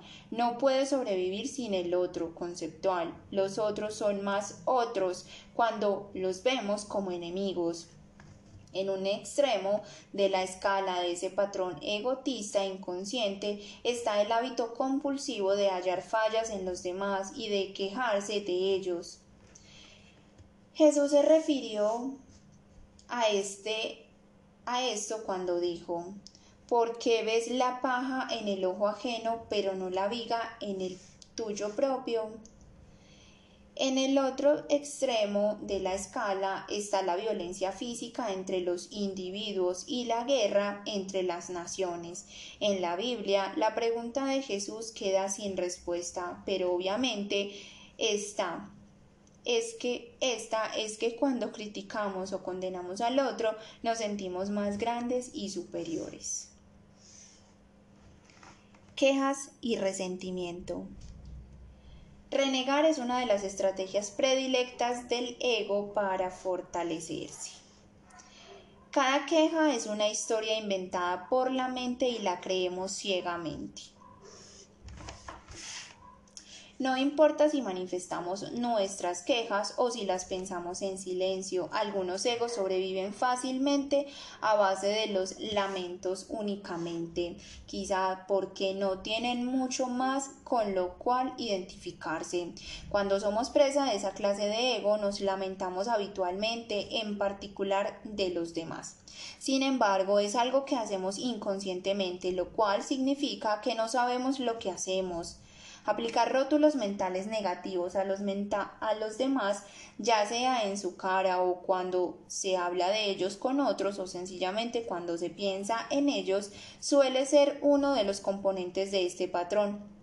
Utilizar adjetivos ultrajantes es la forma más cruda de esos rótulos y de la necesidad del ego de tener la razón y triunfar sobre los demás idiota, perra, imbécil, son pronunciamientos definitivos contra los cuales no hay argumento posible. En el siguiente nivel, más abajo en la escala de la inconsciencia, están los gritos y las injurias y bastante cerca está la violencia física. El resentimiento es la emoción que acompaña a las lamentaciones y a los rótulos mentales y refuerza todavía más el ego. El resentimiento equivale a sentir amargura, indignación, agravio u ofensa. Resentimos la codicia de la gente, su deshonestidad, su falta de integridad, lo que hace, lo que hizo en el pasado, lo que dijo y lo que no hizo, lo que debió o no hacer. Al ego le encanta. En lugar de pasar por alto la inconsciencia de los demás, la incorporamos en su identidad. ¿Quién lo hace? Nuestra inconsciencia, nuestro ego. Algunas veces la falta que percibimos en otra persona ni siquiera existe, es una interpretación equivocada, una proyección de una mente condicionada para ver enemigos en los demás y elevarse por encima de ellos.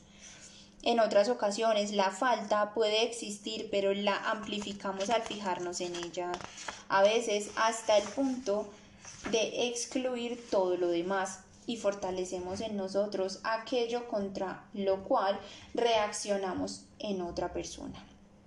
No reaccionar al ego de los demás es una de las formas más eficaces no solamente de trascender el ego, el ego propio, sino también de disolver el ego colectivo de los seres humanos pero solamente podemos estar en un estado donde no hay reacción si podemos reconocer que el comportamiento del otro viene del ego, que es una expresión de la disfunción colectiva de la humanidad. Cuando reconocemos que no es personal, se pierde la compulsión de reaccionar como si lo fuera. Al no reaccionar frente al ego, logramos hacer aflorar la cordura en los demás, es decir, o poner la conciencia incondicionada a la condicionada. En ocasiones quizás sea necesario tomar medidas prácticas para protegernos contra personas profundamente inconscientes y podemos hacerlo sin crear enemistad.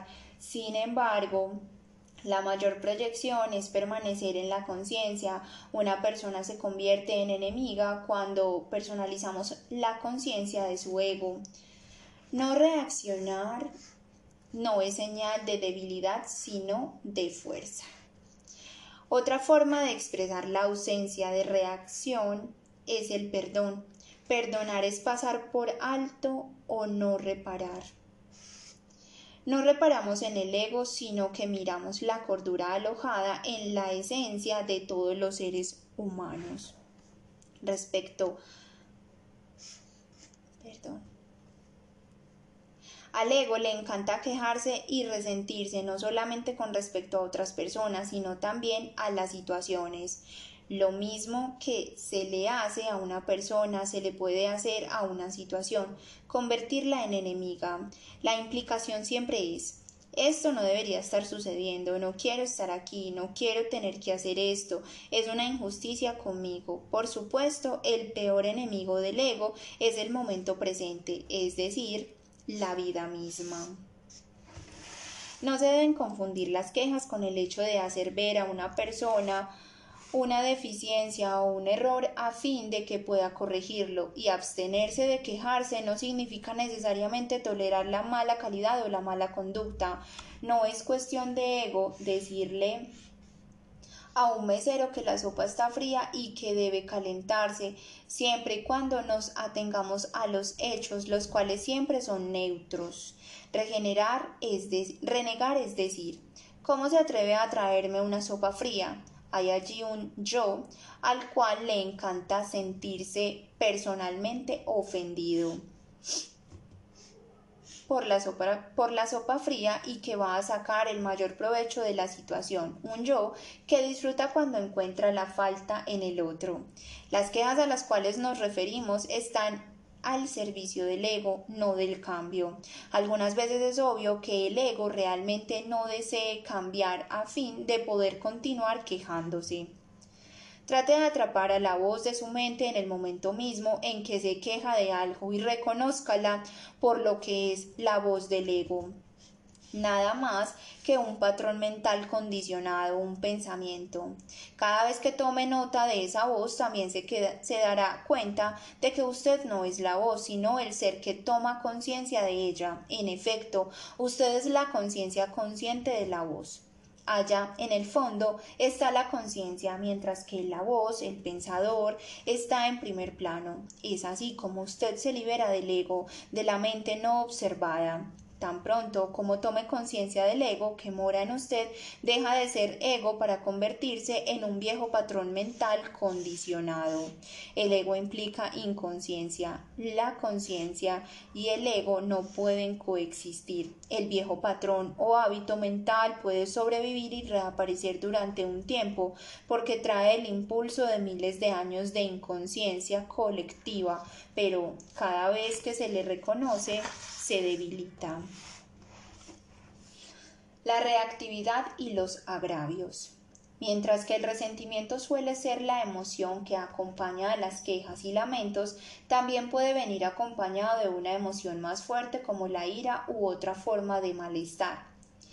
De esa forma trae una carga de energía mayor. Las quejas se convierten entonces en reactividad, otra manera de fortalecerse el ego. Hay muchas personas que siempre están a la espera de, lo siguiente para reaccionar, sentirse enojadas o perturbadas y nunca tienen que esperar demasiado. Esto es una vergüenza, exclaman. ¿Cómo se atreve? Esto no me gusta. Son tan adictas a la ira y el enojo como otras lo son a las drogas. Al reaccionar contra una cosa u otra, afirman y fortalecen su sentido de ser. Un resentimiento viejo es un agravio, cargar con un agravio es estar en estado permanente de oposición y por eso es que los agravios constituyen una parte significativa del ego en muchos casos. Los agravios colectivos pueden perdurar durante siglos en la psique de una nación o tribu y alimentar un círculo interminable de violencia. Un agravio es una emoción negativa intensa conectada con un suceso que pudo ocurrir en el pasado distante, pero que se mantiene vivo gracias a un pensamiento compulsivo, repitiendo la historia en la cabeza o en voz alta. Eso fue lo que me hicieron o esto fue lo que alguien nos hizo. Un agravio también contamina otros aspectos de la vida. Por ejemplo, mientras pensamos y revivimos el agravio, la energía negativa puede distorsionar nuestra manera de ver un suceso que ocurre en el presente o influir sobre la forma como hablamos o nos comportamos con alguien en el presente. Un agravio intenso es suficiente para contaminar muchos aspectos de la vida y mantenernos presos en las garras del ego. Se necesita honestidad para determinar si todavía guardamos agravios, si hay alguien en su vida a quien no haya perdonado totalmente o a quien considere su enemigo. Si es así, debe tomar conciencia del agravio tanto a nivel mental como de emotivo. Esto implica tomar conciencia de los pensamientos que lo mantienen vivo y sentir la emoción con la cual el cuerpo responde a esos pensamientos. No se esfuerce por deshacerse del agravio. El esfuerzo de perdonar y de soltar no sirve. El perdón se produce naturalmente cuando vemos que el rencor no tiene otro propósito que reforzar un falso sentido del ser y mantener al ego en su lugar. Ver es liberar.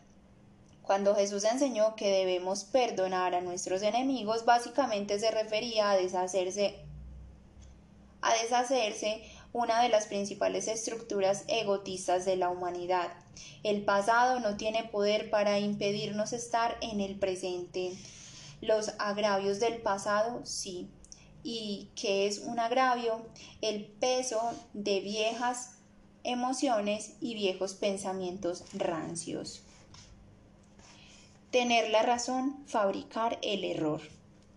Cuando nos quejamos encontramos faltas en los demás y reaccionamos. El ego fortalece la noción de los linderos y la separación de la cual depende su existencia, pero también se fortalece de otra manera al sentirse superior.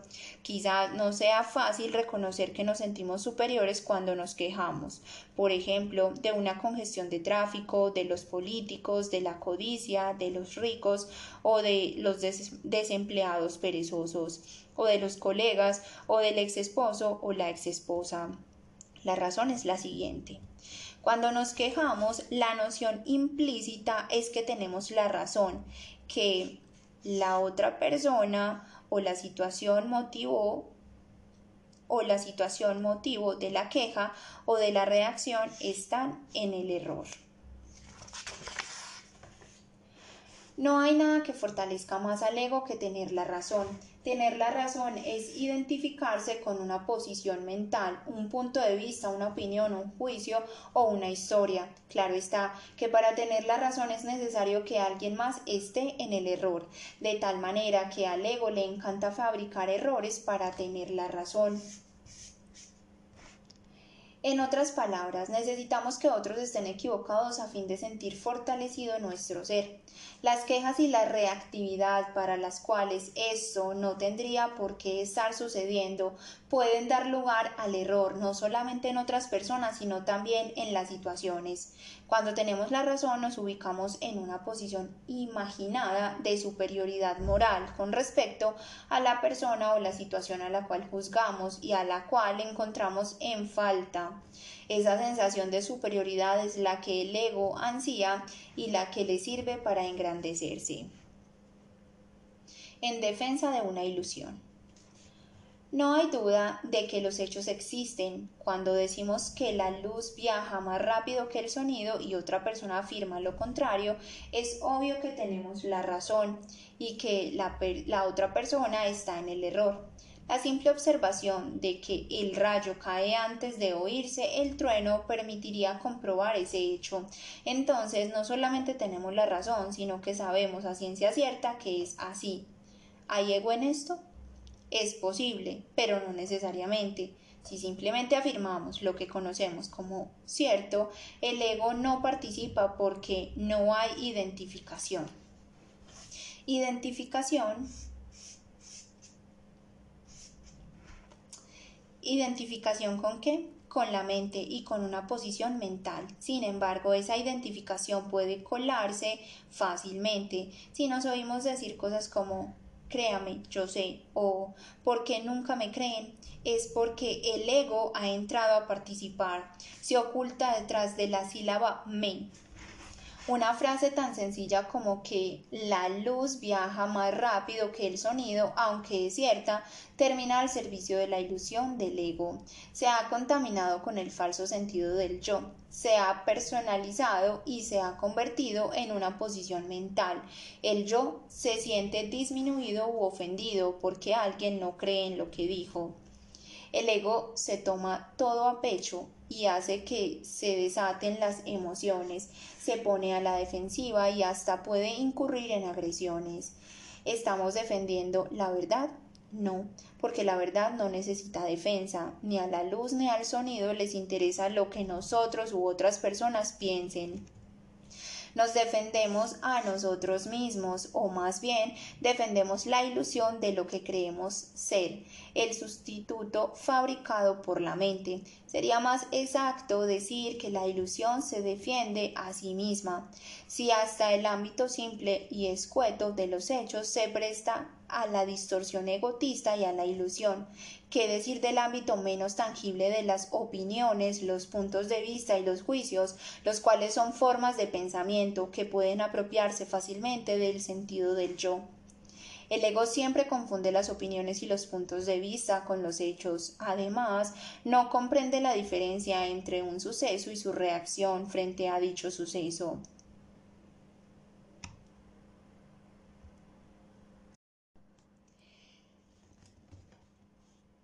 El ego es un verdadero maestro de la percepción selectiva y la interpretación distorsionada. Es solamente a través de la conciencia, no del pensamiento, que se puede diferenciar entre los hechos y las opiniones. Es solamente a través de la conciencia que podemos llegar a ver esta es la situación y aquí está la ira que siento para después darnos cuenta de que hay otras formas de ver la situación, otras formas de abordarla y de manejarla. Es solamente a través de la conciencia que podemos ver la totalidad de la situación o de la persona en lugar de adoptar un punto de vista estrecho. La verdad, relativa o absoluta.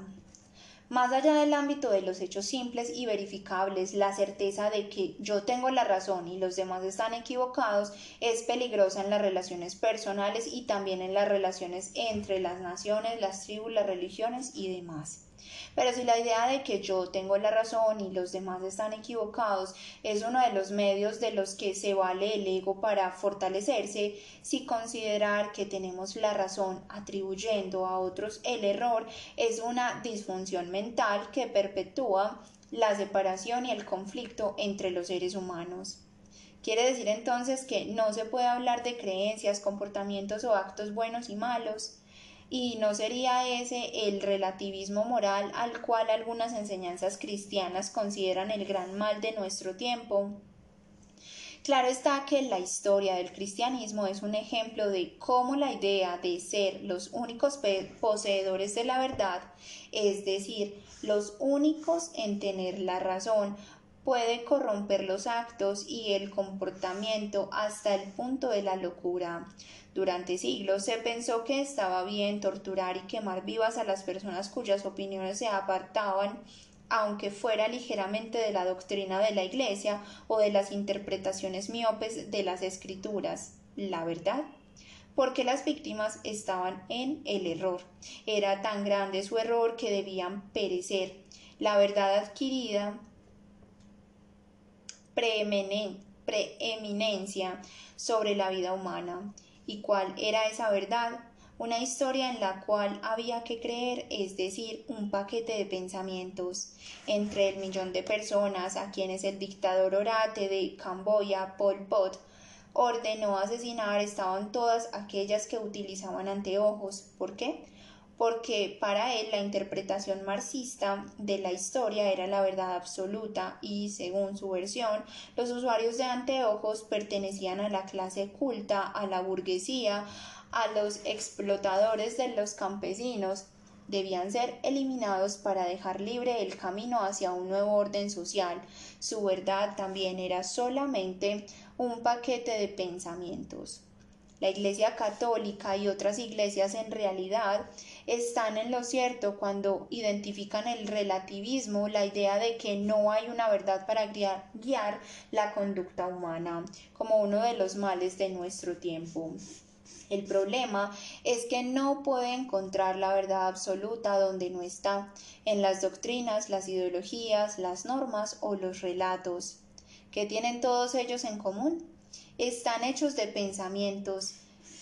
En el mejor de los casos, el pensamiento apenas puede señalar la verdad, pero nunca es la verdad.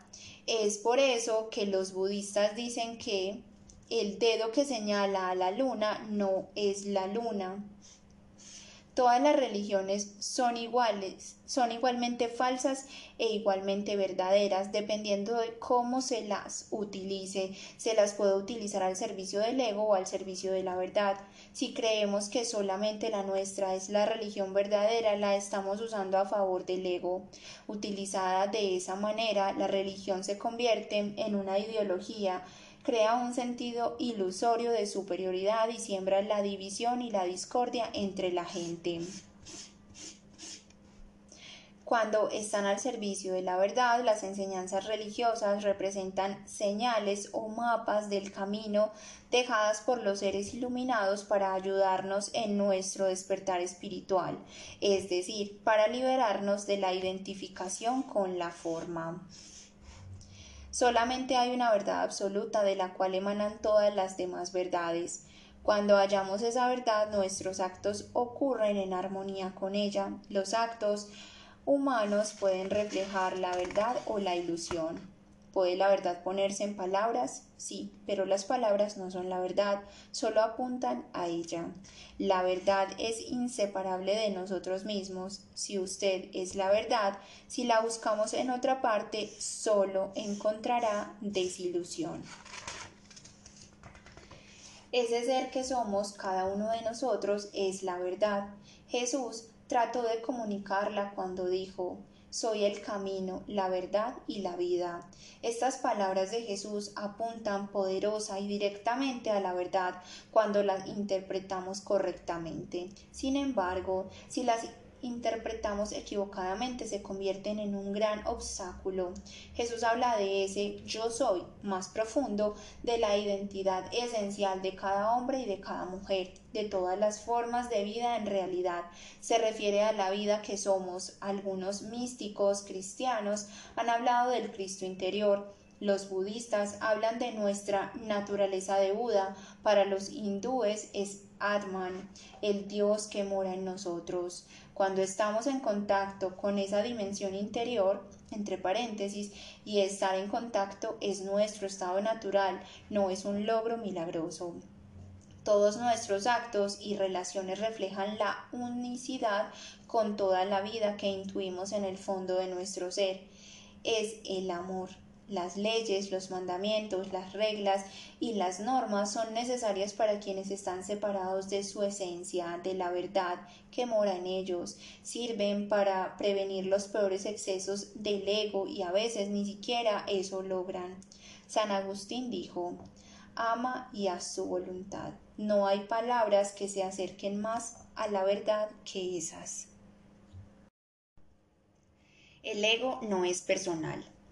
A nivel colectivo, la idea de que tenemos la razón y los otros están equivocados está arraigada profundamente, en particular en aquellas zonas del mundo donde el conflicto entre las naciones, las razas, las tribus, las religiones o las ideologías viene desde tiempo atrás.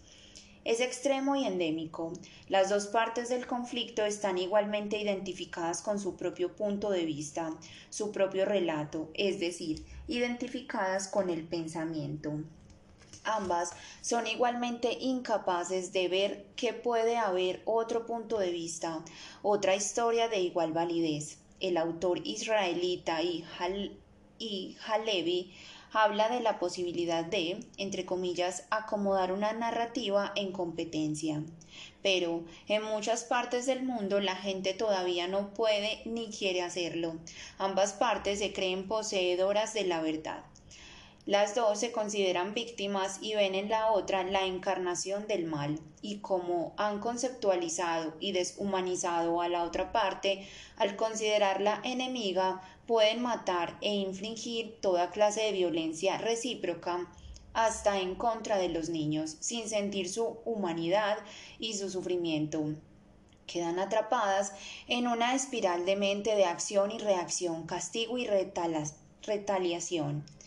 Es obvio entonces que el ego, en su aspecto colectivo del nosotros contra ellos, es todavía más demente que el yo, el ego individual. Si bien el mecanismo es el mismo, la mayor parte de la violencia que los seres humanos nos hemos infligido a nosotros mismos no ha sido producto de los delincuentes ni de los locos, sino de los ciudadanos normales, respetables, que están al servicio del ego colectivo. Podemos llegar incluso a decir que en este planeta normal es sinónimo de demente. ¿Cuál es la raíz de esa locura? La identificación total con el pensamiento y la emoción, es decir, con el ego. La codicia, el egoísmo, la explotación, la crueldad y la violencia continúan reinando este planeta cuando no los reconocemos como manifestaciones individuales y colectivas de una disfunción de base o de una enfermedad mental, caemos en el error de personalizarlos. Construimos una identidad conceptual para un individuo o un grupo y decimos, entre comillas, así es como es, así es como son. Cuando confundimos el ego que percibimos en otros con su identidad, es porque nuestro propio ego utiliza esta percepción errada para fortalecerse, considerando que tiene la razón y por ende es superior, y reaccionando con indignación, condenación o hasta ira contra el supuesto enemigo. Todo esto es una fuente de satisfacción enorme para el ego, refuerza la sensación de separación entre nosotros y los demás, cuya diferencia se amplifica hasta tal punto que ya no es posible sentir la humanidad común ni la fuente común de la que emana la vida que compartimos con todos los seres, nuestra divinidad común los patrones egotistas de los demás contra los cuales reaccionamos con mayor intensidad y los cuales confundimos con su identidad, tienden a ser los mismos patrones no es, nuestros, pero que son somos incapaces de detectar o de velar en nosotros. En ese sentido, es mucho lo que podemos aprender de nuestros enemigos. ¿Qué es lo que hay en ellos que más nos molesta y nos enoja, su egoísmo, su codicia, su necesidad de tener el poder y el control, su deshonestidad, su propensión a la violencia o cualquier otra cosa. Todo aquello que resentimos y rechazamos en otra persona está también en nosotros. Pero no es más que una forma de ego y como tal es completamente impersonal no tiene nada que ver con la otra persona ni tampoco con lo que somos. Es solamente si lo confundimos con lo que somos que su observación puede amenazar nuestro sentido del ser. La guerra es una forma de pensar. En ciertos casos, quizás sea necesario protegerse o proteger a alguien más contra el ataque de otro, pero es preciso tener cuidado de no asumir una especie de misión para erradicar el mal, pues podría convertirse precisamente en aquello contra lo cual se desea luchar. La lucha contra la inconsciencia puede llevar a la inconsciencia misma. Jamás será posible vencer la inconsciencia, el comportamiento egotista disfuncional mediante el ataque. Aunque logramos lográramos vencer a nuestro oponente, la inconsciencia se habrá alojado en nosotros o el oponente reaparecerá con otro disfraz. Todo aquello contra lo cual luchamos se fortalece y aquello contra lo cual nos resentimos persiste. Por estos días oímos con frecuencia la expresión guerra contra esto o aquello, y cada vez que lo oigo sé que se trata de una guerra condenada al fracaso. Hay una guerra contra las drogas, una guerra contra la delincuencia, una guerra contra el terrorismo, una guerra contra el cáncer, una guerra contra la pobreza, y así sucesivamente. Por ejemplo, a pesar de la guerra contra la delincuencia y las drogas, ha habido un aumento considerable de los delitos relacionados con las drogas y de la criminalidad en general en los últimos 25 años. La población carcelaria de los Estados Unidos ha pasado de menos de 300.000 en 1980 a la cifra aterradora de 2.1 millones en 2004. La guerra contra las enfermedades nos ha dejado, entre otras cosas, los antibióticos. En un principio tuvieron un éxito espectacular, y, al parecer, habían llegado para ayudarnos a vencer en la guerra contra las enfermedades infecciosas. Ahora, muchos expertos coinciden en que el uso generalizado e indiscriminado de los antibióticos ha creado una bomba de tiempo y que las cepas bacterianas resisten. Las superbacterias provocarán sin lugar a duda un resurgimiento de esas enfermedades posiblemente epidémico. Según la revista de la Asociación Médica Americana, el tratamiento médico es la tercera causa de muerte después de la enfermedad cardiovascular y el cáncer en los Estados Unidos. La homeopatía y la medicina china son dos ejemplos de posibles alternativas de tratamiento que no ven a las enfermedades como el enemigo y, por consiguiente, no crean nuevas enfermedades. La guerra es una forma de pensar y todos los actos derivados de esa mentalidad tienden o bien a fortalecer al enemigo, la supuesta maldad o, en caso de ganar la guerra, a crear enemigos nuevos, males nuevos, generalmente iguales o peores al que fue derrotado. Hay una conexión profunda entre el estado de la conciencia y la realidad externa. Cuando caemos en las garras de una forma de pensar como la de la guerra, nuestras percepciones se tornan extremadamente selectivas y distorsionadas. En otras palabras, vemos solamente lo que deseamos ver y lo interpretamos equivocadamente. Es fácil imaginar la clase de actos emanados de un sistema tan demente. Claro que en lugar de imaginar basta con ver las noticias de la noche. Debemos reconocer al ego por lo que es una disfunción colectiva, la demencia de la mente humana. Cuando logramos reconocerlo por lo que es, ya no lo vemos como la identidad de la otra persona. Una vez que reconocemos al ego por lo que es, es mucho más fácil no reaccionar contra él. Dejamos de tomar sus ataques como algo personal, ya no nos quejamos, ni acusamos, ni buscamos la falta en los demás. Nadie está equivocado, es solo cuestión del ego que mora en los demás. Comenzamos a sentir compasión cuando reconocemos que todos sufrimos de la misma enfermedad de la mente, la cual es más grave en unas personas que en otras.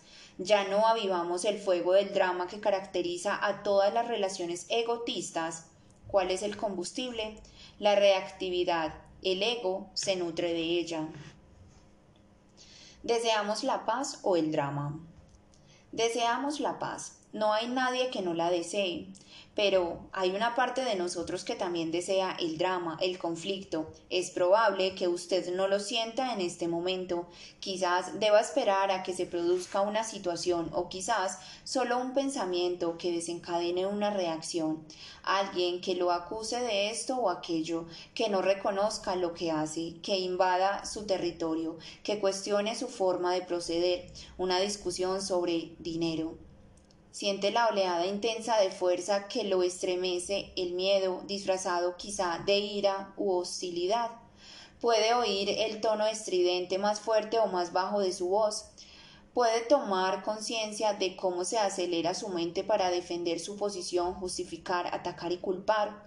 En otras palabras, puede despertar en este momento de inconsciencia. Puede sentir que hay algo dentro de usted que está en pie de guerra, algo que se siente amenazado y desea sobrevivir a toda costa, que precisa del drama para afirmar su identidad como el personaje victorioso de esa producción teatral, siente que hay algo dentro de usted que prefiere tener la razón en lugar de estar en paz. Más allá del ego, la verdadera identidad. Cuando el ego está en guerra, no es más que una ilusión que lucha por sobrevivir. La ilusión cree ser nosotros. Al principio no es fácil estar ahí en calidad de la presencia que observa, especialmente cuando el ego está empeñado en sobrevivir o cuando se ha activado algún patrón emocional del pasado. Sin embargo, una vez que hemos experimentado el poder de la presencia, éste aumentará y el ego perderá su control sobre nosotros.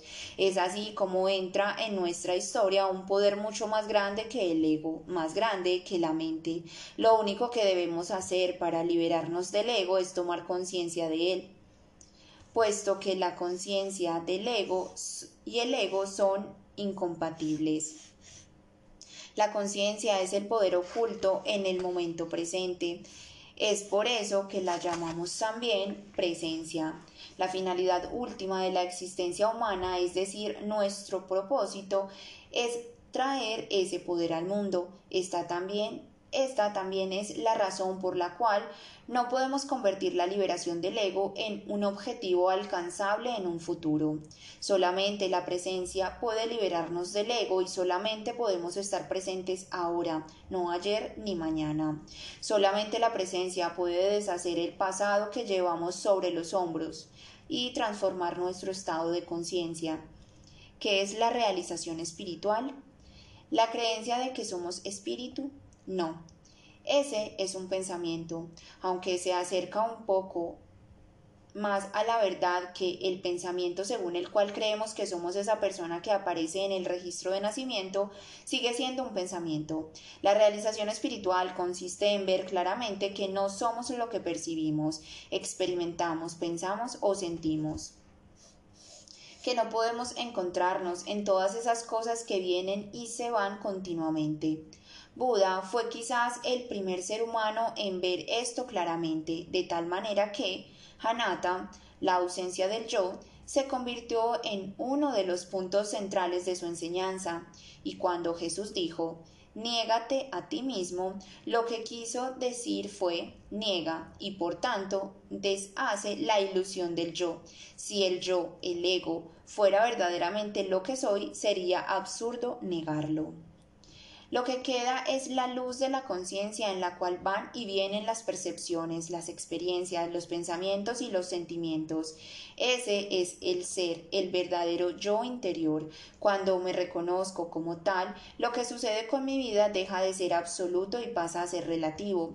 Aunque le rindo tributo, pierde su seriedad absoluta, su peso. Lo único que finalmente importa es esto. Puedo sentir mi ser esencial, el yo soy, como telón de fondo en todo momento de mi vida. Para ser más exactos, puedo sentir el yo, el yo soy que soy en este momento. Puedo sentir mi identidad esencial como conciencia o me dejo arrastrar por los sucesos perdiéndome en el laberinto de la mente y el mundo. Todas las estructuras son inestables. El impulso inconsciente del ego, independientemente de la forma que adquiera, busca fortalecer la imagen de quien yo pienso que soy el ser fantasma que comenzó a existir cuando el pensamiento, entre paréntesis, una gran bendición pero también una gran maldición, comenzó a dominar y ensombreció la alegría sencilla pero profunda de estar conectados con el ser, la fuente de Dios, la fuente, Dios, la fuerza que motiva el comportamiento del ego, cualquiera que éste sea, Siempre es la misma, la necesidad de sobresalir, de ser especial, de tener el control, la necesidad de tener poder, de recibir atención, de poseer más. Y por supuesto, la necesidad de sentir la separación, es decir, la necesidad de la oposición, de tener enemigos. El ego siempre desea algo de los demás o de las situaciones, siempre tiene sus pretensiones ocultas, el sentido de no tener suficiente, de una carencia que necesita satisfacerse, utiliza a las personas y a las situaciones para obtener lo que desea y ni siquiera cuando lo logra siente satisfacción duradera. Muchas veces ve frustrados sus propósitos y casi siempre la brecha entre lo que desea y lo que hay se convierte en una fuente constante de desasosiego y angustia. La canción famosa que se convirtió en un clásico de la música popular titulada no consigo satisfacción alguna, es la canción del ego. La emoción subyacente que gobierna toda la actividad del ego es el miedo. El miedo de ser nadie, el miedo de no existir, el miedo a la muerte. Todas sus actividades están encaminadas a eliminar este, este miedo, pero lo máximo que el ego puede lograr es ocultarlo temporalmente detrás de una relación íntima, un nuevo bien material, un premio. La ilusión nunca nos podrá satisfacer. Lo único que nos podrá liberar es la verdad de lo que somos, si logramos alcanzarla. Porque el miedo porque el ego surge a través de la identificación con la forma y el fondo sabe que ninguna forma es permanente, que todas las formas son efímeras. Por consiguiente, siempre hay una sensación de inseguridad alrededor del ego, aunque en la superficie éste parezca seguro de sí mismo. Mientras caminaba con un amigo por una reserva natural muy hermosa cerca de Malibu, en California, tropezamos con las ruinas de la que fuera una casa de campo, destruida por el fuego hace muchos años. Al aproximarnos a la casa sepultada debajo de los árboles y una vegetación imponente, vimos un aviso al lado del camino puesto por las autoridades del parque. Decía peligro. Todas las estructuras son inestables. Le dije a mi amigo, ese es un sutra. Escritura profunda. Permanecimos allí extasiados. Una vez que aceptamos y reconocemos que todas las estructuras, las formas son inestables, hasta las que parecen más sólidas, emerge la paz en nuestro interior. Esto se debe a que al reconocer la transitoriedad de todas las formas, despierta en nosotros la dimensión de lo informe que llevamos dentro y que está más allá de la muerte. Eso que Jesús denominó vida eterna. El ego necesita sentirse superior. Hay muchas formas sutiles del ego que pueden pasarse por alto fácilmente, pero que podemos observar en otras personas y, más importante todavía, en nosotros mismos. Es preciso recordar aquí que tan pronto como tomamos conciencia de nuestro ego, esa conciencia es lo que somos más allá del ego, el yo profundo, el reconocimiento de lo falso comienza a aflorar lo real. Por ejemplo, cuando estamos a punto de darle a una persona una noticia y decimos, adivina, todavía no sabes. Déjame contarte estamos lo suficientemente alertas y presentes para detectar una sensación momentánea de satisfacción antes de impartir la noticia, aunque sea mala. Eso se debe a que por un instante hay hay a los ojos del ego un desequilibrio a favor nuestro y en contra de la otra persona, por un instante. Sabemos más que el otro. Esa satisfacción, satisfacción la siente el ego y se deriva de una sensación más fuerte del yo con respecto a la otra persona, aunque esa otra persona sea el presidente o el papa. Nos sentimos superiores en ese momento porque sabemos más. Muchas personas son adictas a las murmuraciones en parte por esa razón. Además, las murmuraciones conllevan un elemento malicioso de crítica y de juzgar de los otros de tal manera que refuerza al ego a través de la superioridad moral implícita por imaginada, imaginada que sentimos siempre que juzgamos negativamente a otra persona. Si una persona tiene más, sabe más o puede hacer más que yo, el ego se siente amenazado porque la sensación de ser menos menoscaba lo que imagina ser con respecto a esa otra persona. Entonces podría optar por restablecerse disminuyendo, criticando o menospreciando el valor de los bienes, el conocimiento o las habilidades de la otra persona, o podría cambiar de estrategia y en lugar de competir con la otra persona, se engrandecerá asociándose con esa persona, si es que ella es importante a los ojos de los demás. El ego y la fama. El bien conocido fenómeno de dejar caer nombres, mencionar a personas conocidas como quien no quiere la cosa, es parte de la estrategia del ego para crear una identidad superior a los ojos de los demás y, por tanto, a sus propios ojos por medio de la asociación con alguien importante. La tristeza de ser famoso en este mundo es que nuestro verdadero ser queda sepultado por una imagen mental colectiva. Casi todas las personas a quienes conocemos querrán engrandecer su propia identidad, su imagen mental de lo que son, a través de su asociación con nosotros. Tampoco ellas saben que no, que no, sienten interés alguno por nosotros, sino por engrandecer su sentido ficticio del ser. Creen que pueden ser más a través de nosotros, tratan de completarse a través de nosotros o mejor a través de la imagen mental que tienen de un personaje famoso, una identidad conceptual colectiva grandiosa.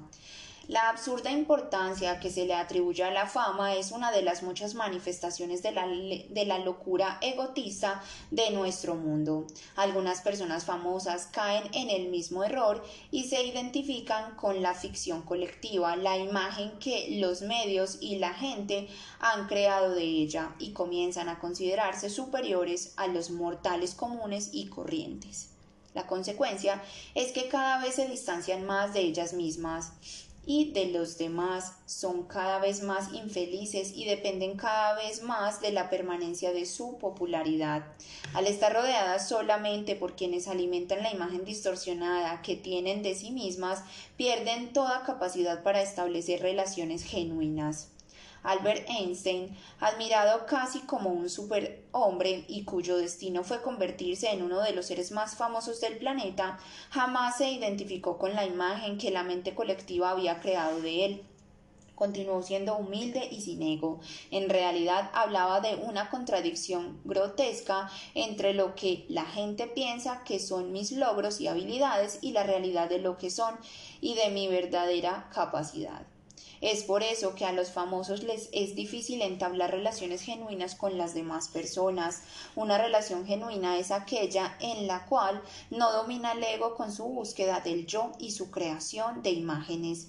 En una relación genuina hay una corriente de atención sincera y alerta hacia la otra persona, en la cual no hay sensación alguna de deseo. Esta atención alerta es la presencia es el requisito para toda relación auténtica. El ego siempre desea algo o si cree que el otro no tiene nada que ofrecerle, permanece en un estado total de indiferencia, no se interesa por el otro. Así, los tres estados predominantes de las relaciones egotistas son carencia, deseos frustrados, ira, resentimiento, acusación, quejas e indiferencia.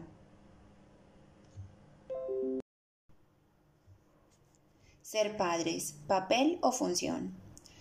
Muchos adultos representan personajes cuando hablan con los niños, utilizan palabras y sonidos ridículos, le hablan al niño como si fuera inferior y no lo tratan como su igual.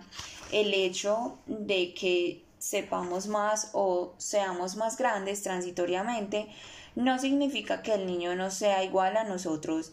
En algún momento de la vida la mayoría de los adultos se convierten en padres, uno de los papeles más universales. La pregunta más importante es si podemos cumplir la función de ser padres y cumplirla bien sin identificarnos con esa función, es decir, sin convertirla en un papel dentro del drama. Una parte necesaria de la función de ser padres es satisfacer las necesidades del niño, evitar que corra peligros y en ocasiones decirle lo que debe o no hacer. Sin embargo, cuando esa función se convierte en identidad, cuando nuestro sentido de ser se deriva totalmente o en gran medida de ella, la función toma precedencia, engrandece y asume el control.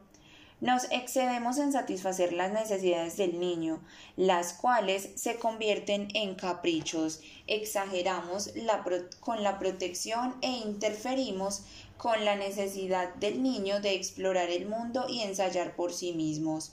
De decirle lo que debe o no hacer, pasamos a controlar y a imponer nuestra voluntad. Es más, la identificación con la función prevalece mucho después de desaparecer las necesidades que dieron lugar a la función de ser padres. No podemos dejar de ejercerla cuando ya el niño se convierte en adulto. No podemos deshacernos de la necesidad de ser necesitados por el hijo.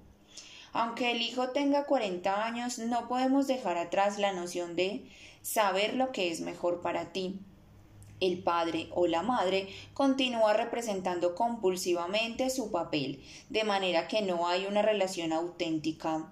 Los padres se definen con base en esa función y temen inconscientemente perder esa identidad si dejan de ser padres. Cuando se ve frustrado su deseo de controlar o influir sobre las actuaciones de su hijo adulto, como suele suceder, comienzan a criticar o a mostrar su desaprobación o tratan de hacer que el hijo se sienta culpable, todo en un intento inconsciente por conservar su personaje, su identidad. A simple vista parece como si estuvieran preocupados por el hijo y están convencidos de que es así, pero lo único que les preocupa realmente es conservar la identidad a través de su papel en el drama. Todas las motivaciones del ego están encaminadas a engrandecernos y favorecer nuestros intereses y algunas veces las disfrazamos muy bien para que ni siquiera la persona en quien opera el ego las pueda reconocer. Un padre o una madre que se identifica con su personaje también puede tratar de realizarse a través de los hijos. La necesidad del ego de manipular a los otros para que llenen su constante sentido de conciencia, la dirigen hacia ellos. Si se llevaran a la conciencia y se expresaran los supuestos y las motivaciones inconscientes de los padres, seguramente se oirían así. Deseo que tú logres lo que yo nunca pude lograr. Deseo que seas alguien en el mundo para que yo también pueda ser alguien a través de ti. No me desilusiones. Me he sacrificado por ti. Mi desaprobación tiene, por ejemplo, hacerte sentir culpable e incómodo para que finalmente te pliegues a mis deseos. Y sobra decir que yo sé que es lo mejor para ti. Te amo y te seguiré amando si haces lo que yo sé que te conviene. Cuando traemos a la conciencia esas motivaciones nos damos cuenta de lo absurdas que son. El ego que está detrás de ellas sale a relucir junto con su disfunción. Algunos padres con quienes he hablado han reaccionado inmediatamente diciendo Por Dios, ¿es eso lo que he estado haciendo? Una vez reconozcamos lo que hacemos o lo que hemos venido haciendo, reconocemos también su inutilidad y el patrón inconsciente se disuelve por sí solo. La conciencia es el factor de cambio más poderoso de todos. Si sus padres están procediendo de esa manera, no les diga que viven en estado de inconsciencia y bajo el control del ego, porque seguramente con eso aumentará su inconsciencia, cuando el ego trate de defender su posición. Basta con que usted reconozca que el ego está detrás de todo eso y que ellos no son ego. Los patrones egotistas hasta los más viejos, a veces se disuelven milagrosamente cuando desaparece nuestra oposición interior. La oposición solamente los refuerza, pero aunque no sea así, usted podrá aceptar compasivamente el comportamiento de sus padres sin necesidad de reaccionar a él, es decir, sin personalizarlo. También se deben tener en cuenta nuestros propios supuestos o nuestras propias expectativas inconscientes detrás de las reacciones habituales hacia nuestros padres. Mis padres deberían aprobar lo que hago, deberían comprenderme y aceptarme como soy. ¿De veras? ¿Por qué deberían hacerlo? El hecho es que no lo hacen porque no pueden. Su conciencia todavía no ha dado el salto cuántico evolutivo hasta ese nivel de conciencia. Todavía no están en capacidad de dejar de identificarse con su papel. Sí, pero no puedo sentirme a gusto y feliz con lo que soy a menos de que tenga la aprobación y la comprensión de mis padres. ¿De veras? ¿Cómo cambiaría su verdadero ser el hecho de que ellos aprueben o desaprueben? Todos esos supuestos sin examinar causan muchas emociones negativas, mucha infelicidad innecesaria. Manténganse alerta. ¿Cree que algunos de los pensamientos que pasan por su mente son la voz interiorizada de su padre o de su madre que quizás le dicen no eres lo suficientemente bueno, nunca llegarás a ser alguien, o algún otro juicio o postura mental.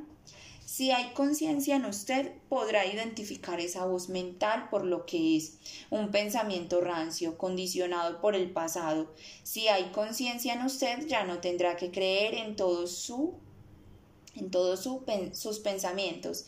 Es solamente un pensamiento viejo. Conciencia significa presencia y solamente la presencia puede disolver el pasado inconsciente. Ramdas decía, abro comillas, si te crees muy iluminado, ve y pasa una semana con tus padres. Cierra comillas. Es un buen consejo. La relación con los padres no solamente es la relación primordial que establece el tono para todas las demás relaciones subsiguientes, sino que también es una prueba para nuestro grado de presencia, mientras más pasado compartido haya en una relación, más debemos estar presentes. De lo contrario, nos veremos obligados a revivir el pasado una y otra vez. El sufrimiento consciente. Cuando se tienen hijos pequeños, se les debe dar ayuda, orientación y protección en la medida de lo posible, pero lo más importante es darles espacio para hacer. Los hijos llegan al mundo a través de nosotros, pero no son nuestros.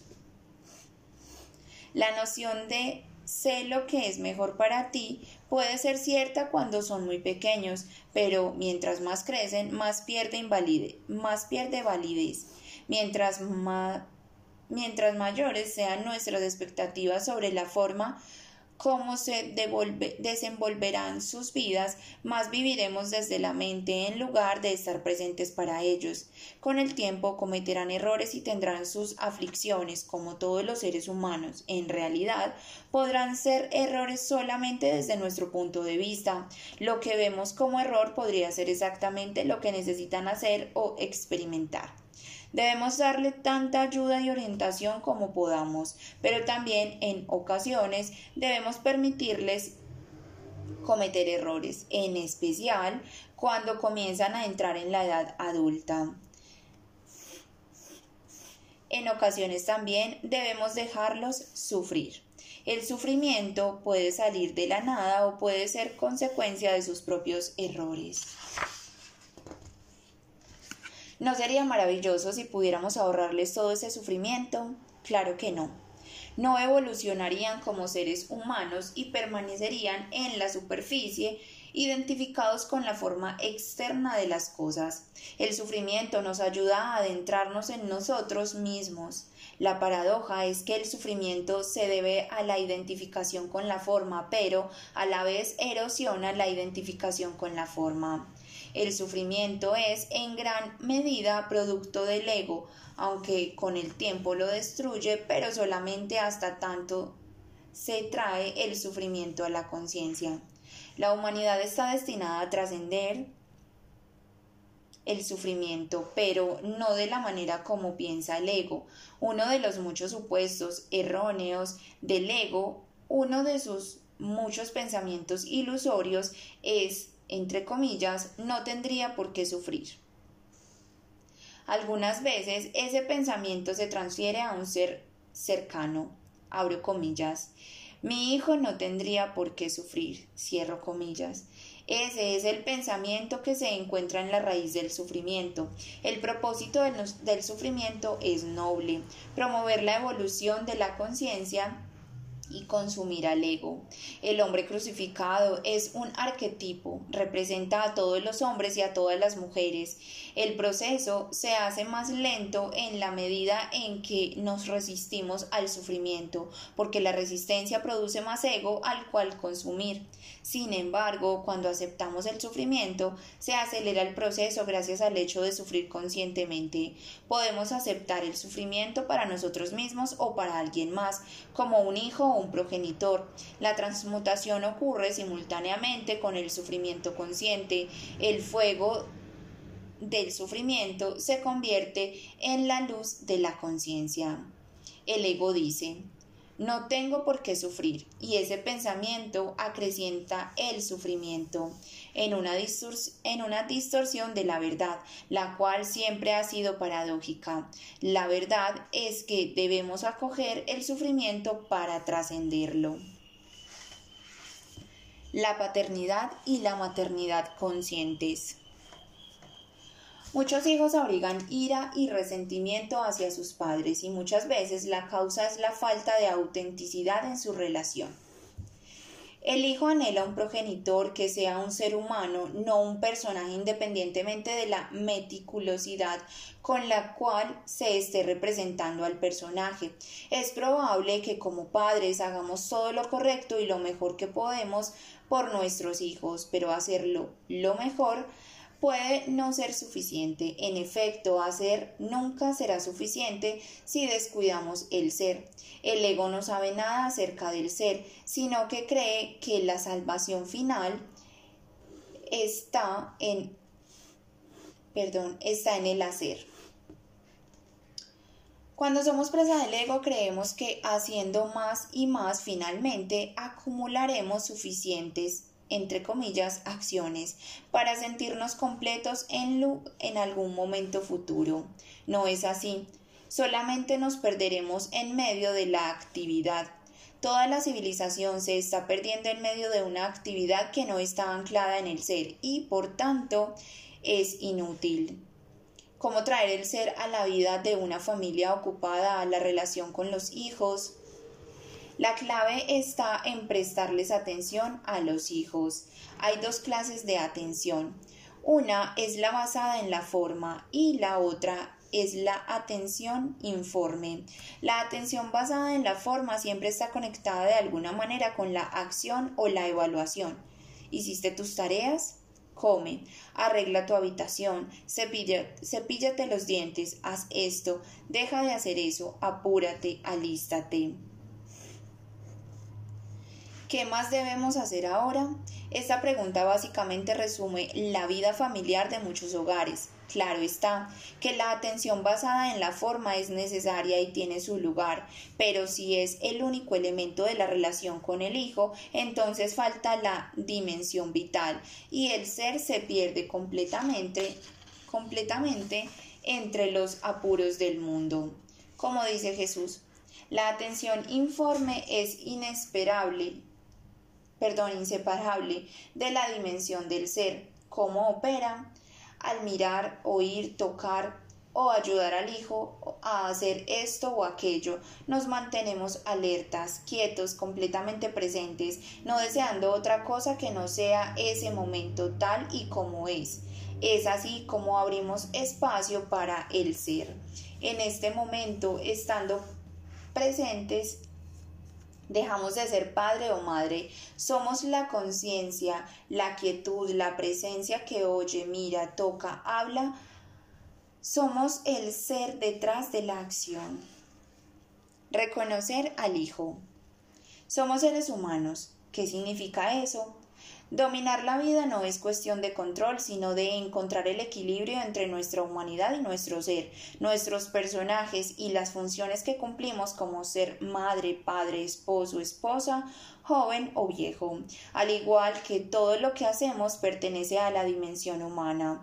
Son cosas que tienen su lugar y a las cuales debemos honrar, pero que no son suficientes para llevar una vida o una relación verdaderamente plena y significativa. Lo humano por sí solo nunca es suficiente, independientemente de cuando nos esforcemos o de todo lo que logremos. Por otro lado está el ser esta dimensión se encuentra en la presencia quieta y alerta de la conciencia misma, la conciencia que somos. Lo humano es la forma, el ser no tiene forma, lo humano y el ser no están separados sino entretejidos. En la dimensión humana somos incuestionablemente superiores a nuestros hijos. Somos más grandes, más fuertes, sabemos más, podemos hacer más. Si esa es la única dimensión que conocemos, nos sentimos superiores a nuestros hijos, aunque sea inconscientemente y hacemos sentir inferiores a nuestros hijos, aunque sea inconscientemente. No hay igualdad entre nosotros y nuestros hijos porque solamente hay forma en la relación y en la forma es obvio que no podemos ser iguales. Podemos amar a nuestros hijos, pero ese amor será solamente humano, es decir, condicional, posesivo, intermitente. Somos iguales solamente más allá de la forma en el ser y es solamente cuando encontramos la dimensión sin forma en nuestro interior que puede haber verdadero amor en esa relación. La presencia. Nuestro yo soy eterno se reconoce en el otro y ese otro, en este caso, el Hijo, se siente amado, es decir, reconocido. Amar es reconocer en el otro. Entonces, el carácter ajeno del otro se nos revela como una ilusión perteneciente únicamente al ámbito humano, al ámbito de la forma. El ansia de amor de todos los hijos radica en el ansia de ser reconocidos, no en el plano de la forma, sino en el plano del ser. Si los padres honran solamente la dimensión humana del hijo, pero descuidan su ser, el hijo sentirá que la relación no es plena, que algo verdaderamente vital les hace falta, y se acumulará sufrimiento y a veces resentimiento inconsciente contra sus padres.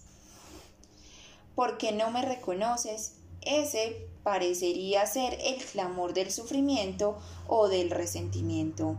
Cuando el otro nos reconoce, el reconocimiento trae la dimensión del ser al mundo de una manera más intensa a través de los dos. Ese es el amor que redime al mundo. Me he referido a esto concretamente a través de la relación concreta con, valga la redundancia, con los hijos, pero es algo que se aplica, como es obvio, a todas las relaciones. Se ha dicho que Dios es amor, pero eso no es absolutamente correcto. Dios es la única vida más allá de las incontables formas de vida. El amor implica dualidad, ama, amante y amado, sujeto y objeto. Así el amor es el reconocimiento de la unicidad en el mundo de la dualidad. Ese es el nacimiento de Dios al mundo de la forma. El amor hace que el mundo sea menos mundano, menos denso, más transparente a la dimensión divina, la luz de la conciencia. Renunciar a representar personajes. Una lección esencial sobre el arte de vivir que todos debemos aprender es hacer lo que las situaciones nos exigen sin que por ello nos convirtamos en un personaje con el cual identificarnos. El poder de lo que hacemos se intensifica si actuamos por la acción misma en lugar de hacerlo como medio para proteger, engrandecer o satisfacer nuestra identidad. Cada personaje es una noción ficticia del ser y sirve para personalizarlo, corromperlo y distorsionarlo, todo a causa del pequeño yo, fabricado por la mente y por la mente y del personaje en cuestión. La mayoría de las personas que ocupan posiciones de poder en este mundo, como políticos, las celebridades de la televisión, los líderes de empresa y también los líderes religiosos, se identifican totalmente con su papel, a salvo perdón, salvo por algunas excepciones notables. Podrán ser personajes VIP, pero no son más que actores inconscientes en el drama del ego, un drama que parece supremamente importante, pero que en últimas carece de todo propósito. Según las palabras de Shakespeare, en una historia contada por un tonto, llena de sonido y furia, pero carente de significado. Es sorprendente saber que Shakespeare llegó a esa conclusión sin tener el beneficio de la televisión. Si el drama del ego tiene algún propósito, este es indirecto, crear cada vez más sufrimiento en el planeta, el cual finalmente destruye el ego, pese a ser creado por él. Es el fuego en el cual se consume a sí mismo el ego. En un mundo lleno de personajes que representan un drama, las pocas personas que no proyectan una imagen fabricada por la mente, entre paréntesis, y las hay incluso en la televisión, los medios y el mundo de los negocios, sino que funcionan desde la esencia profunda de su ser, que no aparentan ser más de lo que son, sino que son ellas mismas, se destacan como personas notables y son las únicas que logran dejar una verdadera huella en este mundo. Son las portadoras de la nueva conciencia, imprimen gran poder a todo lo que hacen porque están en armonía con el propósito del todo. Sin embargo, su influencia va mucho más allá de lo que hacen, mucho más allá de su función. Su simple presencia, sencilla, natural, discreta, ejerce un efecto de transformación sobre todas las personas con quienes entran en contacto. Cuando no representamos papeles hay ego en lo que hacemos, no hay un propósito oculto, protegernos o fortalecernos. El resultado es que nuestros actos ejercen un poder mucho mayor. Nos concentramos totalmente en la situación, somos uno con ella. No tratamos de ser alguien en particular. Cuando somos totalmente nosotros mismos. Nuestros actos son más poderosos y eficaces, pero no debemos esforzarnos por ser nosotros mismos. Ese es otro papel. Se llama millón natural y espontáneo. Tan pronto como nos esforzamos por ser esto o aquello, asumimos un personaje. El consejo de sé tú mismo es bueno, pero también puede ser engañoso. La mente intervendrá para decir, abro comillas, veamos, ¿cómo puedo ser yo mismo? Cierro comillas. Entonces la mente desarrolla algún tipo de estrategia, entre comillas, de cómo ser yo mismo, otro personaje en realidad. La pregunta de ¿Cómo puedo ser yo mismo? Es incorrecta. Implica que debemos hacer algo para ser para ser nosotros mismos, pero el cómo no es válido porque ya somos nosotros mismos. Debemos dejar de añadir carga a lo que ya somos, pero no sé quién soy, no sé lo que significa ser yo mismo. Cuando logramos sentirnos totalmente a gusto con el hecho de no saber quiénes somos. Entonces, lo que queda es lo que somos, el ser detrás del humano, un campo de potencialidad pura en lugar de algo ya definido. Decídase a renunciar a definirse ante usted mismo y ante los demás. No parecerá no perecerá, vivirá y no se preocupe por la manera como los demás lo definen. Cuando lo definen ellos mismos, se limitan de manera que ese es problema de ellos. Cuando se relacione con la gente, no asuma principalmente un papel o un personaje, sea solamente un campo de presencia consciente. ¿Por qué el ego representa personajes?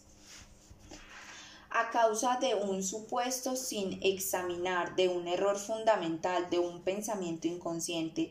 Ese pensamiento es no soy suficiente. De allí se desprenden otros pensamientos inconscientes. Debo representar un papel a fin de obtener lo que necesito para estar completo. Debo conseguir más a fin de poder ser más. Pero es imposible ser más de lo que somos porque detrás de nuestra forma física y psicológica somos uno con la vida misma, uno con el ser. En la forma Siempre hay seres inferiores y superiores a alguien. En esencia, no somos ni inferiores ni superiores a nadie. El verdadero amor propio y la verdadera humildad son producto de ese reconocimiento a los ojos del ego. El amor propio y la humildad son contradictorios, pero en verdad son la misma cosa.